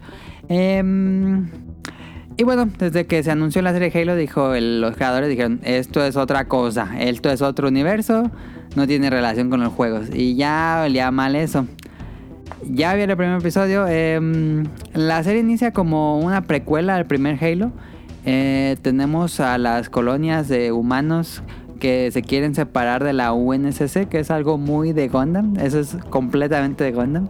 Em, y eh, por otro lado está el Covenant, que comienza, que hacen el contacto con los humanos y comienza una guerra entre el Covenant y los humanos. Y el primer episodio comienza con una batalla ahí que llega el Covenant a una colonia humana en un planeta y llega, eh, spoiler, digo, es bastante obvio, llegan los Spartans para pelear contra el Covenant. Em, la, la escena inicial es decente, es, es una pelea de, bala- balazos decente. Es buena, em, no creo que sea excelente. No sé, la serie en general no tiene una fotografía bonita. A veces se siente em, chafón la fotografía. em, porque la producción, lo- los props, lo- los trajes, este, se ven bien. El CGI se ve bien. No se ve así increíble, se ve bien. Am, pero notas, por ejemplo, notas cuando el Master Chief hace un salto de 5 de cinco metros que se ve bien CGI. Y dices, ay, ahí como que sí, se ve bien falso. Que le falló. Ajá. Y luego ya ves la escena con el Master Chief, ya que es una persona con el, con el traje. Em, hay unas ediciones de CGI raras, pero bueno. Hay una parte donde Master Chief suelta el rifle de asalto, pero el rifle de asalto es CGI y se ve que cae en el suelo. Y dices, ¿qué pedo? ¿Por qué, ¿Por qué no tiraron cualquier arma, algo así? Pero bueno. em, eh, después de ahí la historia toma un rumbo bien raro. Para los fanáticos de los juegos, la historia, eh, Master Chief descubre una cosa que estaban excavando los Covenant. Y ya no sé si decirles más para no spoilear nada. Pero ya se pone bien raro que ya no tiene que ver con los juegos. Em, Ah, o sea, ya no tiene que ver con la historia. no, ya no tiene que ver con los juegos. Este, de- vemos algo con los. Vemos una escena con los Covenant en el mundo. Bueno, en la, en el- la estación espacial de los Covenant. Que dices, ¿qué pedo? Pero no quiero spoilear nada, pero dices, ¿qué pedo? ¿A quién se le ocurrió esto? Y hay una decisión que yo pensé que iban a tomarla hasta el final de la serie, pero sale a casi al final del episodio. Hay una decisión, no quiero spoilear, hay una decisión que le quita toda la magia al Master Chief. Mm, ¿Querés saber qué es, Tonali? Que es bueno. ¿Sería spoiler si lo digo? Sí. Mm, no creo que la vean. No tiene que ver con la trama. Ya di pues. Voy a spoiler, si quieren, si no quieren saber nada de la serie de Halo, sáltense estos. Se quita el casco. Nada. Vemos al ¿Cómo Master Chief. crees? ¿Cómo se va a quitar el casco? Vemos al Master Chief con sus emociones. Ah, No. qué estúpido. Ni- Mira, yo no he jugado Halo y ya se entendí. ¿Cómo se va a quitar el casco? Se quita el casco. No, ella no es Mandalorian. En una edición, en This una, is the way. en una decisión que no tiene sentido que se lo quitara. No sé qué, quién, es- quién toma esa decisión. O sea, no está justificada, pues. Se me hace muy pobre la justificación de por qué se quita el casco. This is the way. No, cuando se quitó el casco ya estaba a punto de estar así de quitarlo. Pero ya le faltan como 10 no minutos. tiene de la- sentido eso. Es quitarle toda la magia al personaje. Sí. ¿Y es negro? No. Ah, Vemos a otros personajes, vemos a Miranda Keys, vemos al general, vemos a mm, doctora Halsey. No me gusta la actuación, no me gusta la actuación de ni uno, de ni uno, no. La actuación se siente, eh, no se siente tan como si estuviera haciendo algo de gran presupuesto, ¿eh? No sé cómo describir, yo no soy actor ni nada, pero, pero algo que no me convence sus actuaciones para nada.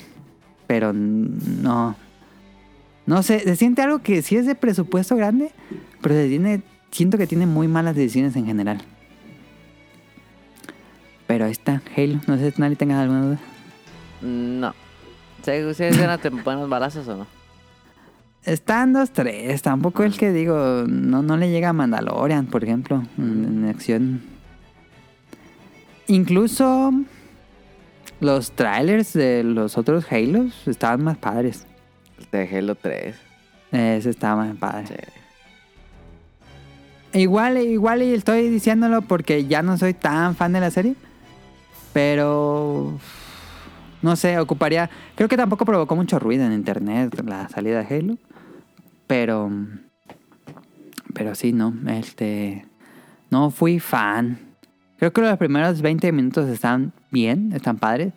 Pero después de eso, híjoles, todo se abajo. comenzó una espiral Avalanche. de decisiones extrañas. Decisiones muy extrañas. Yo no sé en qué estaban pensando. Pero bueno. Este, a ver cómo le va a la serie de Halo. Ya está confirmada una segunda temporada. Este, no entiendo para dónde va a ir la serie. La verdad es que no entiendo para dónde va a ir. Con lo que pasó en este capítulo. Pero bueno, allá ellos. Este, si son fanáticos del juego, no esperen nada. No, no esperen nada de lo que pasa en el juego. Pero así nada. En, buen, en fin, este, eso fue Halo de Paramount. Eh, vámonos. Ni pedo. No manches, venden un fettuccine sabor cheddar. O sea, la pasta está hecha con chipotle. Ok. Vámonos rápido al glosario beta, que es esta nueva sección cultural. Va, yo.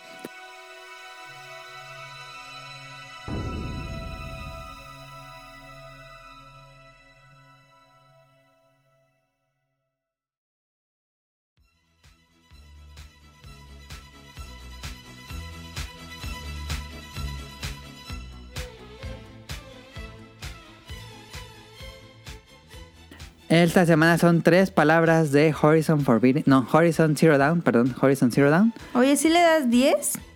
A Forbidden West, no. No, Un dijiste que era el mejor, que no sé juego qué. de dinosaurios. Tampoco la barra está muy baja. Ah, Por eso, pero al juego sí le das 10. No, Oh. le doy un sólido. Un 9, le doy un 9. Ese es un muy buen juego. Oh, Tiene sus, sus fallas, pero sí, le doy un 9. Ese me gustó bastante. Pero bueno, vámonos. Este, las palabras que nos mandó Now de que vio en Horizon Forbidden, Horizon Zero Dawn. El primer juego es conclave. ¿Saben qué es un conclave? Creo que es un poco más usada esta palabra. Sí. Sí. Pues ya Algo de... Yo sí la había escuchado religiosos. antes ya, sí. Pero es como un, un grupo de personas. Ok, sí, sí, sí, sí, sí. Este conclave es la reunión de varias personas para tratar algún asunto que consideran importante, aunque generalmente esta palabra se usa cuando deciden al papa. Es el conclave, que le llaman el conclave. Ándale. Em, el, el que, la palabra que sigue es aluvión, que esa sí es más usada, ¿no? Ese es un pez, ¿no?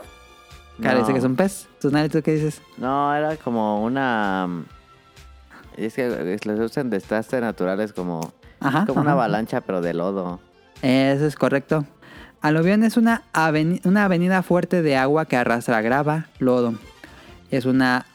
Aunque sí, puede como cuando, usarse... cuando se desgaja el cerro y cosas Ajá, así. exactamente. Sí. Es una aluvión.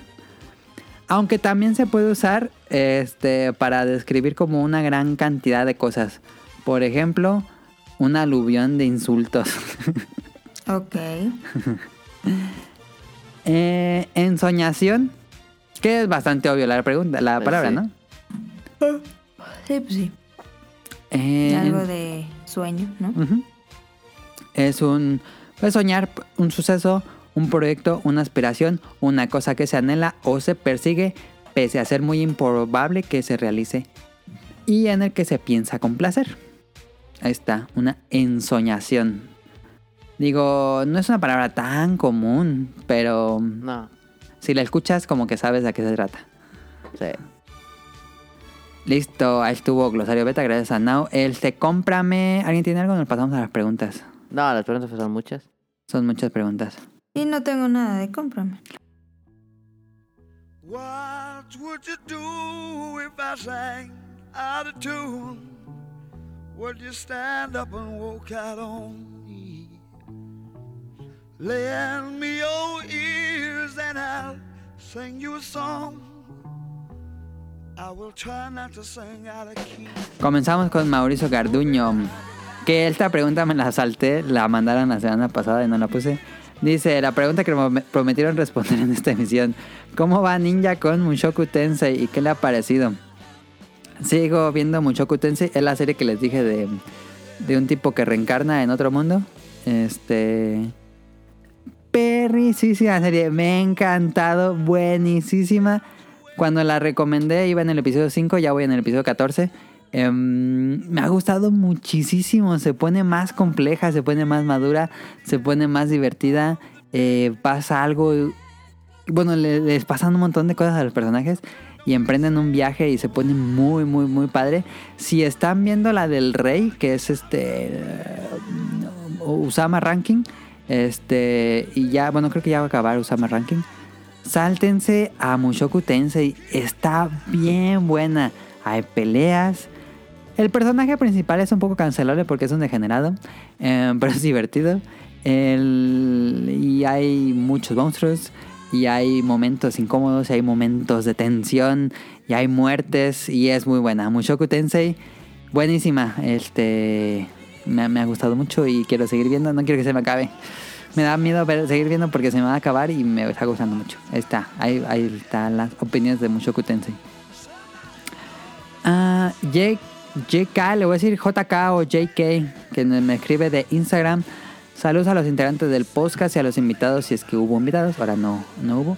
Acabo de escuchar el podcast 501 especial de Monster Hunter, que fue un gran programa. Lo grabamos con Rob Sainz y Rion Jun. Y resulta que esta semana que pasó también fue dedicada a esta gran saga. Pregunta, ¿tienen alguna arma específica preferida? Creo que lo contestamos en el pasado, pero Sí. mm, Tonali dijo en el pasado Greatsword o Heimer. Ajá, sí. ¿Y si estabas en un barranco, cuál elegías? Eh, Grazer. Ok. Y yo, Lanza. También he jugado mucho con Insect Glaive. pero la lanza es mi arma favorita. Am, ejemplo, yo siempre busco armar el sable oculto. Ah, más bien se refiere a una arma específica, Tonali. Ah, Porque dice, yo siempre busco armar el sable oculto de Nargacuga o en caso de que no salga y salga Braquidios, busco armar su arma, su hacha espada explosiva y en los de 310 y PSP buscaba una armadura con visión psíquica que ayudaba mucho porque Sí. en los pasados no sabía dónde estaban los monstruos. Eh, ah, un arma específica. ay, son tantas. Sí. Es que las de Rátaro siempre están perrísimas. De diseño, pues. Ajá.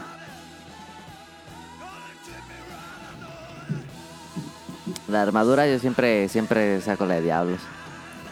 Ah, Donali siempre saca la de diablos. Sí, Y el mazo de diablos es muy bueno porque Sí. tiene blunt. sí, ese mazo es bien perro. sí. Pero la armadura de diablos es muy buena. Es más buena para la Greater que para el mazo. Mm, Yo me pongo a hacer todas las lanzas, pero siempre busco la legendaria, bueno, la como la Rusted de dragón, que es la que no Ah, tiene sí, elemento dragón. chida, sí. Esa siempre la busco. Sí, está chida. Mhm. Y trajes, estaba pensando en armaduras. Que sí depende mucho de, como que no tengo un set favorito, siempre depende mucho de la habilidad que ayude a lanza. Y es que siempre tenemos varias al mismo tiempo. Siempre estamos rotando las armaduras porque... Sí, las armaduras las cambiamos de acuerdo al monstruo que peleamos. Ajá, exacto. Dice, mis monstruos favoritos son Argacuga, Braquidios y Rátalos. Por cierto, soy Team Pálico porque saben cocinar y debería de regresar en alguna entrega Duramboros. Pues ojalá en Sunbreak. Tiene mucho que no sale Duramboros. Duramboro está normal. Ah, padre. Con la lanza era muy divertida esa pelea y con el mazo. Sí. Está chido. Cuando empieza a rodar en su propio eje. Caro, si quieres leer... ¿o ¿Tienes abierto el guion, Caro? ¿O la sigo leyendo Sí. yo? Si quieres leer la de ladito. Gracias a JK por escribirnos. Heladito dice: ¿Cuál es su anime favorito? Fácil, Cowboy Bebop. El mío sería. Serafín. No, menso. Floricienta. Eh, no, baboso. El. Mob Psycho. Ándale, esa es una muy buena decisión. Ese es mi favorito. De Atonali, no sé. Mm, No, acabo vivo y luego Hunter x Hunter. En el pasado dijo que, que Hunter x Hunter era anime, el mejor anime de la historia. Nani dijo. Eh, es muy bueno. es el mejor shonen. Es el mejor shonen, sí. ¿Crees que le reste puntos que no tenga final? Mucha gente critica que no tenga final. O sea, un poquito, sí le resta un poquito. Pero no hay pedo. pero sí le resta, sí le quita tanto. Ok, ok. Dice... em, ah, no, caro. ah. Tu caro, tu caro. ¿Hay alguno que los ha llevado al borde de querer llorar por lo que les hace sentir? A mí me hizo llorar el de. ¿Cómo se llama? El de la escuela. No manches, ¿cuántos animes de la escuela? El que. Que voy a dar spoiler. No sé El que estaba en un orfanato. A la madre, ¿cuál? Que había monstruos. Que había monstruos. Que era como una granja. Sí, el te- The Promised Neverland. Prom- a mí me hizo llorar de Promise Neverland en varias ocasiones. Ok, ok. eh, porque estaba muy intenso. Animes que me han hecho llorar. Pues. Y voy a sonar ultra normie, pero. Yo no Estaba lloro. bien, bien emocionante. No, estaba bien emocionado en. Fue, fue más de emoción que de tristeza el. Cuando pelean en Kimetsu. Ya iba, en Kimetsu ya iba cuando pelea, cuando termina la pelea de la batalla contra las, los demonios de las arañas. Uh, esa escena estuvo increíble. Me acuerdo que estaba haciendo ejercicio cuando vi esa escena. Y. mm, ¿Qué otro? Mm. Ah, el Evangelion 3.0 más 1.0 tiene unas escenas que así se sacan la lagrimita. Mm. Y dice, ¿cuál ha sido el peor que han visto igual? Uh, el peor anime, uy, he visto un resto Naruto. de animes malos. La verdad es que Yo no he visto malos porque pues he visto puros buenos. No, yo sí como estoy, viendo para hablar en el programa, luego sí me unos que digo, no mames. Pero uno malo, malo, malo, malo. Ah, después del el segundo arco de Sword Art Online es horrible. Y todo lo que le sigue después es horrible de Sword Art Online, perdón, pero me parece terrible esa cosa. Bleach está medio feo también. Ah, Bleach es malón, sí, Sí. Bleach es malón. Sí. Y también Digimon Tree. Digimon Tree, el, la serie que salió hace unos años, que ya estaban todos grandes. Yo la vi bien emocionado y, híjole, se me hizo bien mala esa serie. La dejé de ver. Pero bueno, ahí están las preguntas del ladito. Digo rápido la de rol. Pregunta, ¿algún juego que le tuvieran muchas ganas y los terminó decepcionando? Cyberpunk. Pues no lo jugaste. No, no, lo voy a jugar. ¿Por qué no? Pues no, te- tengo el de. Ya lo arreglaron. Pues eso dicen. ¿Qué tal que se le quema? Ajá, Xbox? ¿qué tal que se quema? Ah, ya tiene un Xbox Series. No, pero yo lo tengo para Play. Yo diría.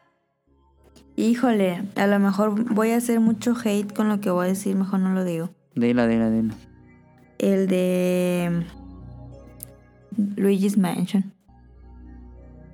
Ah, se vale, se vale.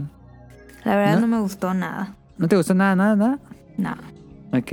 Es un juego am, interesante, pero no tampoco fui fan. No, me, hace- no, no siento que sea un juego malo, pero tampoco siento que sea un juego muy bueno.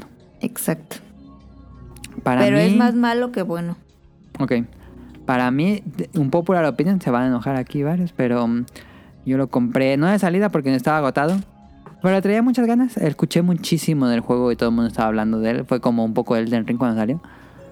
Pero Skyrim, Skyrim lo vendieron muy bien y yo lo jugué y no pude, no, no me gustó Ah. nada, nada, nada. Skyrim no.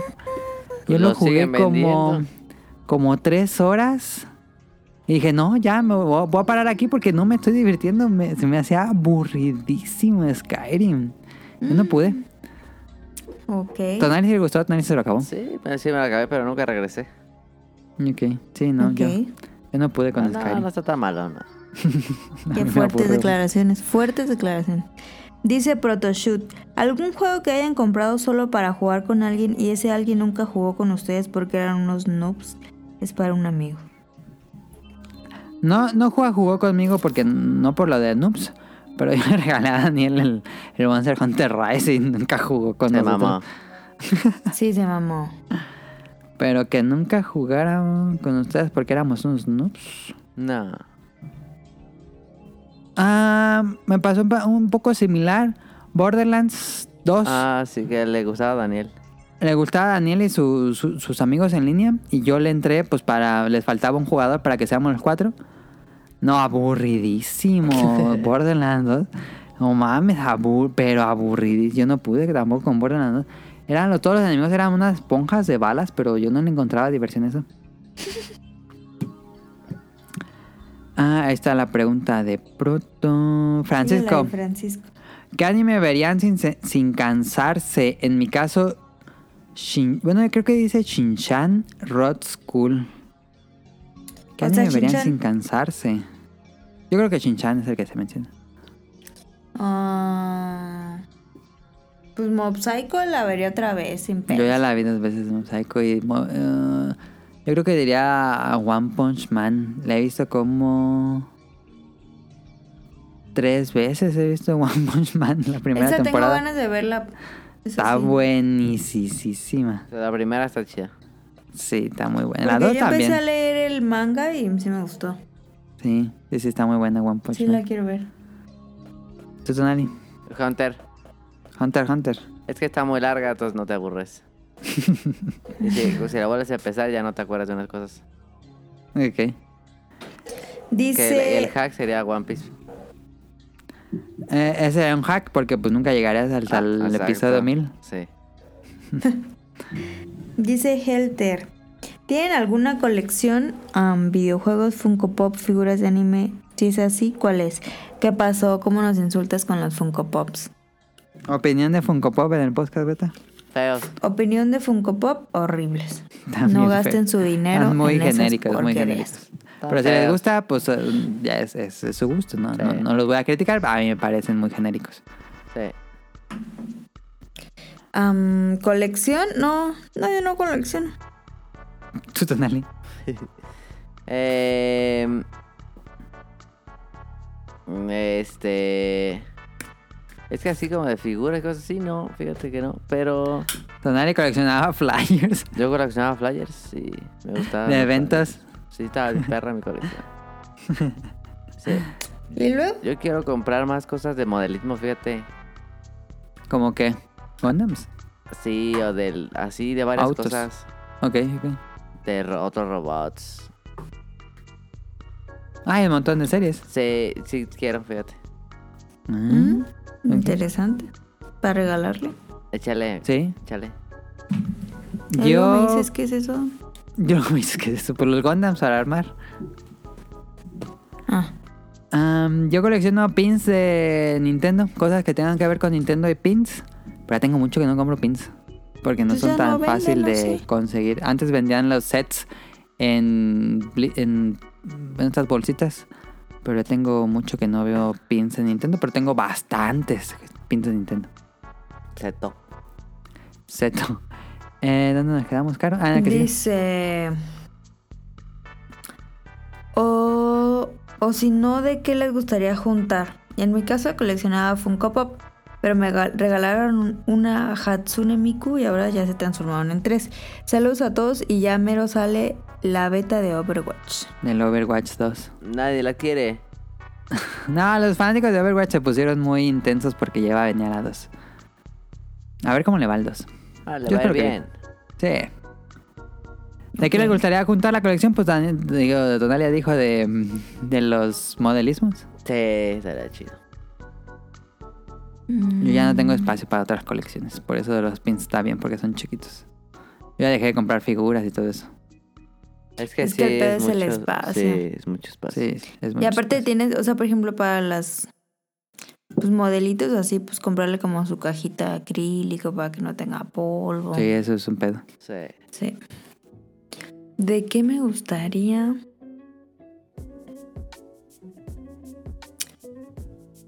me Daniel coleccionaba etiquetas de ropa, ya me acordé. sí. Ah, sí, cierto. Estaba bueno. sí. Estaba raro. Pues me, hubi- me hubiera gustado coleccionar.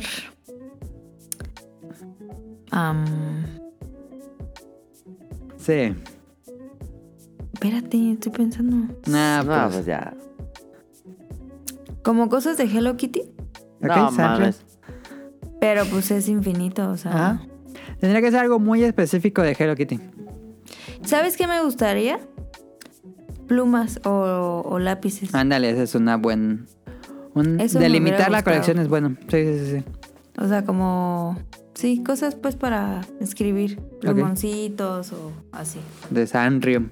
O tenis, tenis también. No manches. No los puedes usar. Sí los puedes usar, Sí porque puedes. No, porque es colección. se, se desgastan y pues ya. Sí. Jesús Sánchez te Jesús. Sánchez nos describe, muchas gracias Jesús. Ángel te digo ahí, muchas gracias Jesús. Buenas tardes muchachos, buenas preguntas. ¿Creen que Hori-san será más recordado por Chrono Trigger que por Dragon Quest? No. No, pues No. yo siento que hasta la pregunta ofende para el pobre Yuji Hori, pues tiene 11 juegos trabajando en Dragon Quest y solo un, un Chrono Trigger. Pero a lo mejor la gente en Occidente lo pueda conocer por Chrono Trigger, quién sabe. Dicen, ¿consideran que él ayudó a establecer una marca? Digo, ¿consideran que él ayudó a establecer o marcar una pauta para la generación de juegos de rol japoneses? Sí. Sin duda, sin, Sin duda, duda. este es el pionero aquí.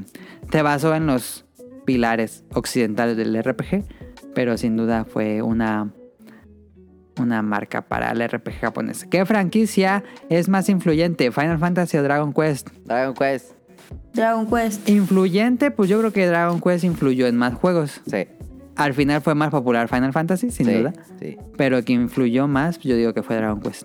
Sí. Sí. Nos Por dos. dice, y van mis preguntas para el staff invitados. ¿Cuál ha sido su peor experiencia en algún empleo? Uh. Uh. Si yo te contara, joven. Em, pues es que sí he tenido muy malas experiencias, la verdad. Pero así la peor, la peor. Mm, Pues que te digan chacha. Ok. Yo creo que esa es la peor de todas. Ese podría ser un buen tema random. Sí. Sí, sí. Peores jefes.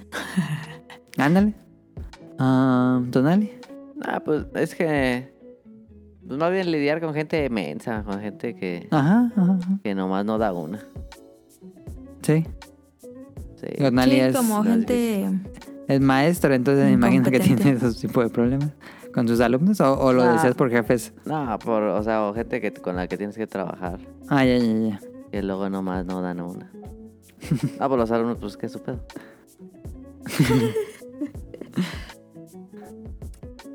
¿Tú? Ah, Ah, o que no te paguen también eso. Ah, eso- sí, eso- eso es lo que ibas a sí, decir. Sí, que no te paguen. Esa es la peor experiencia. La neta que se vayan. sí, sí. Dice, ¿han tenido alguna experiencia de haber estado cerca o conocido a alguien famoso? Yo de niño me eh, dio su autógrafo Eugenio Derbez. ¿Neta? Sí, fuimos a, de viaje con, con la familia a, No mames. A México, hacia México, y íbamos en la calle y estaban grabando algo, Televisa o de, de- Derbez. ¿Neta? Y ahí estaba dando autógrafos y yo fui con una revista y me dio su autógrafo en un papel.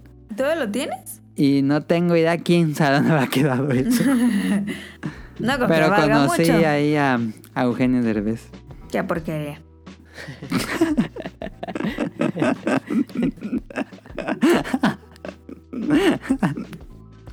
Han conocido a un famoso, Tonali tiene más contacto con famosos. Sí, Tonali es la cátedra de los famosos. Sí, yo entrevisté una vez a Natalia Forcade. No Ah, mames. ¿sí? Sí. ¿A Natalia? Ah, ¿Y dónde salió esa o qué? Está en un video. Ah, Caracas. ¿Y cómo ¿Y es Natalia? Ah, bien mamoncísima. ¿Sí? ah? Sí. Yo te llevo dentro hasta la. Ay, qué horror. Sí, mamona. Y así a varios de la música, pues algunos de... Pero como de la música pues acá, más académicona. Me conocí Ah, varios, ajá. varios importantes. Compositores y cosas así. Sí, sí. Ah, perro. Simon Emerson, así gente, sí. Lilandy. Ok. Pues yo nomás una vez que fui al, al festival de cine y pues ahí había famosos, pero no más. ¿Pero a quién viste? Ah. Era Salma Hayek, creo. Ah, ¿viste a Salma Hayek? ok. Pero de lejos, de lejos. Ajá, sí, sí, sí, sí. Y ya. Ok, pues está bien. El tal en un barranco, agua de sabor o refresco. Saludos y abrazos. Híjole, refresco. Es que hay No. muchas aguas de sabor. Pues hay muchos hay muchos refrescos. Es, sí, es Tienes cierto. que considerar los dos. Es correcto. Yo creo que hay más aguas de sabor ricas que refrescos ricos. Eso yo coincido. Sí, pero. El refresco es bueno. Es que el refresco es uno, dos o tres. Ajá. Y agua Pero de entonces, sabor ¿cuál hay vas a decir? ¿Agua de fíjate, sabor? Pero es sabor que, ¿sabes tienes a Jamaica, de lima, de limón, de naranja, de mango. O sea, No, sí, buenas. pero por ejemplo, las que venden en la Michoacana o así están hiper dulces. Están o sea, están muy Están concentradas. buenas, están buenas. ¿Pero cuál votarías, Anali? Estás en un barranco. Mm, agua de sabor, porque tiene más variedad. Yo también voy a decir agua de sabor porque la horchata es muy superior. Y es que refresco todo. nomás co- tomas coca o tomas tonicol.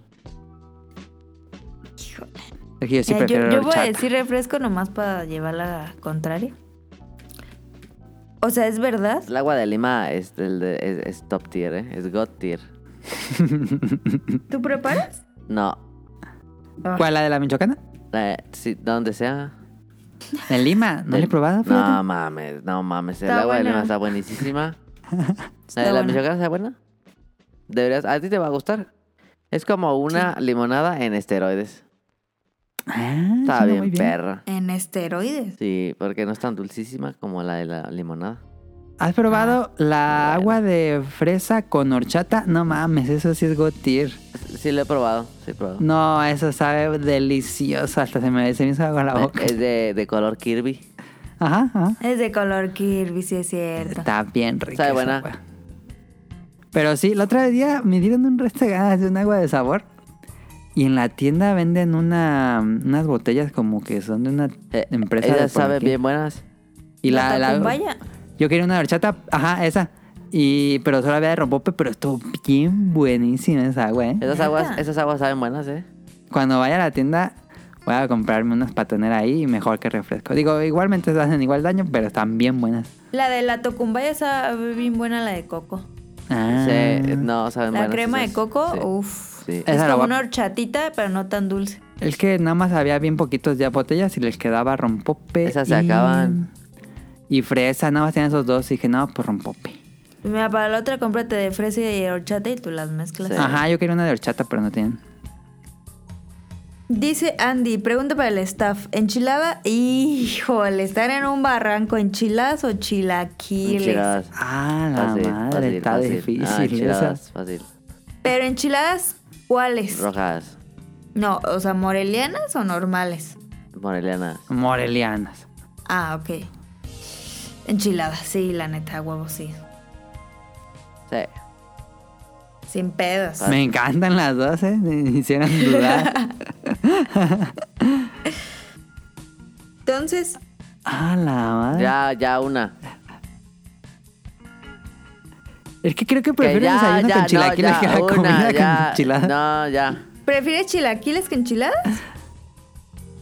No, enchi- eh, enchiladas. Pero por poquititito enchiladas. Es que las enchiladas las, se las puedes comer en cualquier momento. Sí. Los chilaquiles son en la mañana. Sí. Eso sí. Dice, ench- eh, bueno, serían enchiladas. ¿Enchiladas verdes o rojas? Rojas. Rojas. Rojas. Son muy superiores las rojas. ¿Y chilaquiles? Rojos. Rojos. Ah, esos también. Me, me gustan más los rojos. Pero cuando voy a restaurantes siempre pruebo los Rojos, verdes. rojos, rojos. Fíjate que yo tengo un tema con la salsa verde que era muy fan de la salsa verde, pero como que me cansó, como que Ok, ok. no sé, como que tengo ahorita así que no que no quiero comer Sí, salsa sí, verde. sí pasa eso. Dice, si son chilaquiles aguados o crujientes, claramente crujientes. Crujientes, Crujientes. todo lo que se pueda. Que cruja, que chille. No me gustan los, los, eh, los chilaquiles aguados. Sí me los como, pero no me gustan. Crujipollo. Pero el crujipollo es bueno, ¿es cierto? Pero las las tortas de chilaquil con los chilaquiles aguados, ut, No, pues tiene que No, ser aguados para la torta de chilaquil. nunca las he probado, ¿sí están buenísimas. No, buenísimas. Es otro pedo, No, ¿verdad, buenísimas. No mames. Pero en, Meji- en México, en Morelia venden eso. ¿Sí? ¿Dónde? ¿Cómo que dónde? Sí, pues ¿dónde? Pues, Yo ¿dónde, nunca lo he pues? visto. Hay un buen de lugares. En ¿En el Morelia? Chitaquil, en el Chilaquil. ah, ahí por donde estaba mi trabajo. Ah, uf, superiores. Porque fíjate que la otra vez estaba viendo un video y se me antojó Yo una torta probé de en- chilaquil. Yo las probé en el chilango. Y dije, ah, un día voy a comprarme un bolillo y voy a meterle chilaquiles. Y dije, ay, seguro que no va a No. saber rico eso. No, No, tienen que es ser que- aguados. Ajá, los chilaquiles tienen que ser aguados y el, el bolillo tiene su propia preparación. Le ponen sus Ah. frijolitos, Sí, le su frijolitos, crema. su salsita, su crema. Ah, pues suena bien eso, ¿eh? No, bien perra. ¿Hay que ir a desayunar una torta? ¿Sí? No más que no, ya no comes. No Sí. mames. O sea, ¿Sí? te llenas un... No, te llenas a lo chingo, pero-. Pero Puro sí carbohidrato, pues es pan Te y llenas- tortilla. Te llenas bien duro. Ahí yo recomiendo un jugo o un té. Porque si pides capuchino y leche, no, ya no. No, pues, man, está bien, bien no. panzonado. No, como que Sí. leche. No, leche no. O sea, si pides capuchino, pues no. Dice Andy, y saludos, los te quiero mucho. Los Muchas gracias. Muchas gracias Andy por escribirnos grandes preguntas. Eh, también por aparecer el otro día. Que ¿Qué? vi que... Que algo pasó con el... ¿Cómo se llama este? ¿El de Atomics? El de Atomics. Ya ni hay nadie en Atomics. Nadie quiere Atomic. O sea, el que salió de Atomics. Todos. Que lo puso Andy. que Ah, salió que el, en un... el Densho. programa, El Densho. Ese no es de Atomics. Ah, sí ¿Sí fue. era de sí fue. Atomics, no? Fue, fue a Atomics un rato. Un rato. Ah, no me digan tonta. Pero ya después. Se volvió loco el Densho en un- sus Qué Twitter pedo. ¿Tú Spaces. sí lo escuchaste, Tonali? No, ¿qué dijo? No, pues se puso a hacer como un podcast en vivo defendiendo a AMLO. What? Así, ajá. No, es que él es anti-AMLO, pero abrió su Twitter Space se llamaba Defendiendo a AMLO para que alguien hablara algo bueno de AMLO. Ajá. Y luego. Y Pero él pues- se puso a defender a AMLO. No, él no se puso a defender a AMLO. Estaba, estaba ultra en contra de AMLO, Dencho. Y pues se metió alguien y le dijo, no, Dencho, es que deberías pensar, ¿qué tal esto? Y no, pues se volvió loco y empezó a, a Eres gritarle. un pendejo. Sí, así. La- y Ajá, y yo Sí, ¿qué que- pedo? Y dije, ¿qué pedo con ese vato? Pero así, pero caño, como si se hubiera metido así como metanfetamina, o no ¿Se queda sé. guardado? Sí, Twitter está. Spaces se quedan guardados. No mames. Y luego Sí. se metió otro y él estaba hablando bien con Dencho y él estaba, y, y- y, pues eran los mismos puntos a favor. Pero dijo algo de unos periodistas, no mames, triguearon al Dencho. Y estuvo como fácil, tres minutos repitiendo lo que decía el otro. Y decía, no, Dencho, cálmate. No, Dencho, cálmate. Así No estuvo. mames. No, ma, dije, ¿qué pedo era? Entiendo que un niño de 10 años tiene más cordura. Sí. Ala. Sí, se volvió loco así de... Como en. Los Simpsons, de mm, problemas técnicos y sale la imagen de Ken Brockman. Sí. Así, así fue. Qué pedo, estuvo sí, bien se raro. piró. ¿Qué pedo Porque estaba hablando normal bien. O sea, empezó como al minuto 8, como al minuto 5, 8, así de que él le dijo, no es que los programas sociales, me vale madre los programas sociales, eres un imbécil. y yo, ¿qué? y el otro así de, o sea, cálmate, estábamos hablando, no, no mames, te la verga. Y yo, ¿qué pedo? El chismecito. Ah, yo voy Sí. a ver ese. Se piró. Déjate etiqueto. Sí, mándamelo, sí. Sí, lo voy a ver. Va a estar bien cagado. La neta se quemó bien feo. No, quemadas grandes. Pero bueno, Carlos, Caritas, dale, mándale los saludos. Saludos, gracias a, bueno, no nos escribieron, pero saludos a Camuy y a Mika. A Camuy lo pueden encontrar en Pixelania, Pixelania. Podcast todos los lunes. Ya viene el especial sala. Y a Mika en Tipos Móviles todos los... Lunes, cada Lunes, 15 ok. días. Esta 15 días. semana, si no me equivoco, toca episodio. Ok. Saludos a, Nazcli- a Nava Radcliffe y a Manu, del produ- el productor del Bolo Bancas. Em, a ellos los encuentran como el Bolo Bancas en YouTube. Ajá, todos Tienen los... programas, programas viernes. nuevos cada viernes. No he y- visto el de esta semana. No, ahí Las- platicando un poco lo de Dencho. Mm, Y las Este, caricaturas que vimos cada 15 días, pero esta vez no salió entonces, al otro. Va a ser este jueves, va... Toca el de los chicos del barrio. ¿Ya lo viste? Estuve viendo episodios. Eh, saludos a Ryun Jun hasta Japón. Un fuerte abrazo hasta allá. Saludos a. Este, salió en el programa pasado y yo no puedo salir, pero Ah, ah, saludos. estuvo en el de Monster Hunter. Saludos. saludos a la sirenita. También, estuvo estuvo. acompañándonos. Muchas gracias por También Camus nos estuvo acompañando en el de Monster Hunter. Hace mucho que yo no salgo con ellos. Sí. Bueno. Y estuvo Daniel en el, pro- en el podcast beta, caro. ¿Daniel? Daniel ¿No lo estuvo en el podcast beta. ¿Daniel? Daniel estuvo aquí en la casa y grabamos podcast beta. ¿Fue a la casa? ¿Sí? ¿Y se quedó? ¿A dormir? ¿Sí? ¿Y eso? Jala. ¿Yo por qué no supe? Pues no escuchaste el programa. ¡Hala! Bueno, pues saludos al Daniel. este, saludos a Rob Sainz, a Jacobox, a Jesús Sánchez, a Festomar, a Protoshoot. Saludos a Eric Muñetón, a Carlos Bodoque y Adán, a Andy, a Katsuragi. Saludos al señor Suki y que esperemos que se recupere pronto porque tiene una pedrita en el riñón. Ah, eso sí es bien peligroso. Bueno, no es peligroso, pero es Pero muy doloroso. doloroso. Muy, muy doloroso. Dice que él casi no toma refresco, pero a lo mejor puede que tome mucho café o puede que, O sal. que casi no tome agua o que tome mucha sal. Entonces, chécale ahí, señor Suki. Saludos a Gerardo Olvera, a Oscar Guerrero, a Josué Sigala, a Mauricio Garduño, saludos a Game Forever, a Gustavo Mendoza, a Andrew Lessing, saludos a Marco Bolaños, a Turbo Jump, a Axel, a Vente Madreo, saludos a Gustavo Álvarez, al Quique Moncada, al doctor Carlos Adrián Katzerker, Saludos a Carlos McFly y al nuevo integrante de los saludos, heladito. Ahí estuvo. Eh, tenemos cuenta de Twitter por si quieren interactuar, si quieren mandarnos sus preguntas. Estamos en Twitter como arroba podcastbeta. Y estamos en Apple Podcasts, en iBooks y Spotify. Y en langaria.net pueden escuchar los episodios viejos. em, porque en esta plataforma generalmente se quedan como 15, 20. Creo que en iBooks sí se quedan todos. Pero si quieren escuchar algún episodio viejo, este, en langaria.net. Y eso sería todo por nuestra parte. Muchas gracias a todos los que nos escuchan, a todos los que comparten los tweets de que ya tenemos nuevo programa y a todos los que nos escriben sus preguntas y saludos y comentarios. Muchísimas gracias. Pasen una excelente semana. Nos vemos la próxima. Ah, yo, yo, yo, una, una cosa. Si alguien está jugando a Pokémon Go, pues dígamelo, porque, ¿Tú estás jugando Pokémon Go? ¿Qué? pues, pues según. ¿Cómo que según? Pero pues ya casi nadie juega. ¿Cómo no? No, te lo juro. Ok. Hem- hemos querido derrotar a las... in- ah, Raids. al... ah, Sí, a las batallas esas grupales. ajá. Y pues no hay nadie.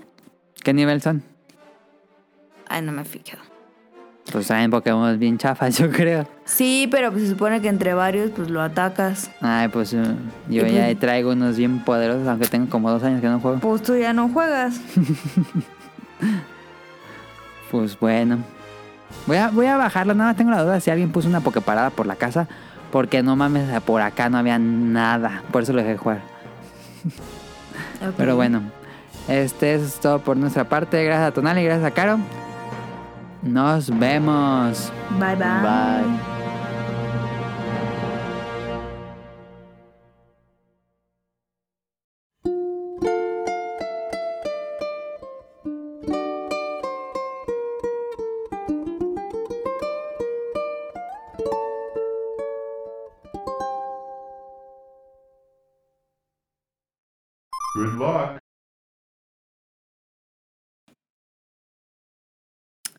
Ah, qué pedo. Qué babosa.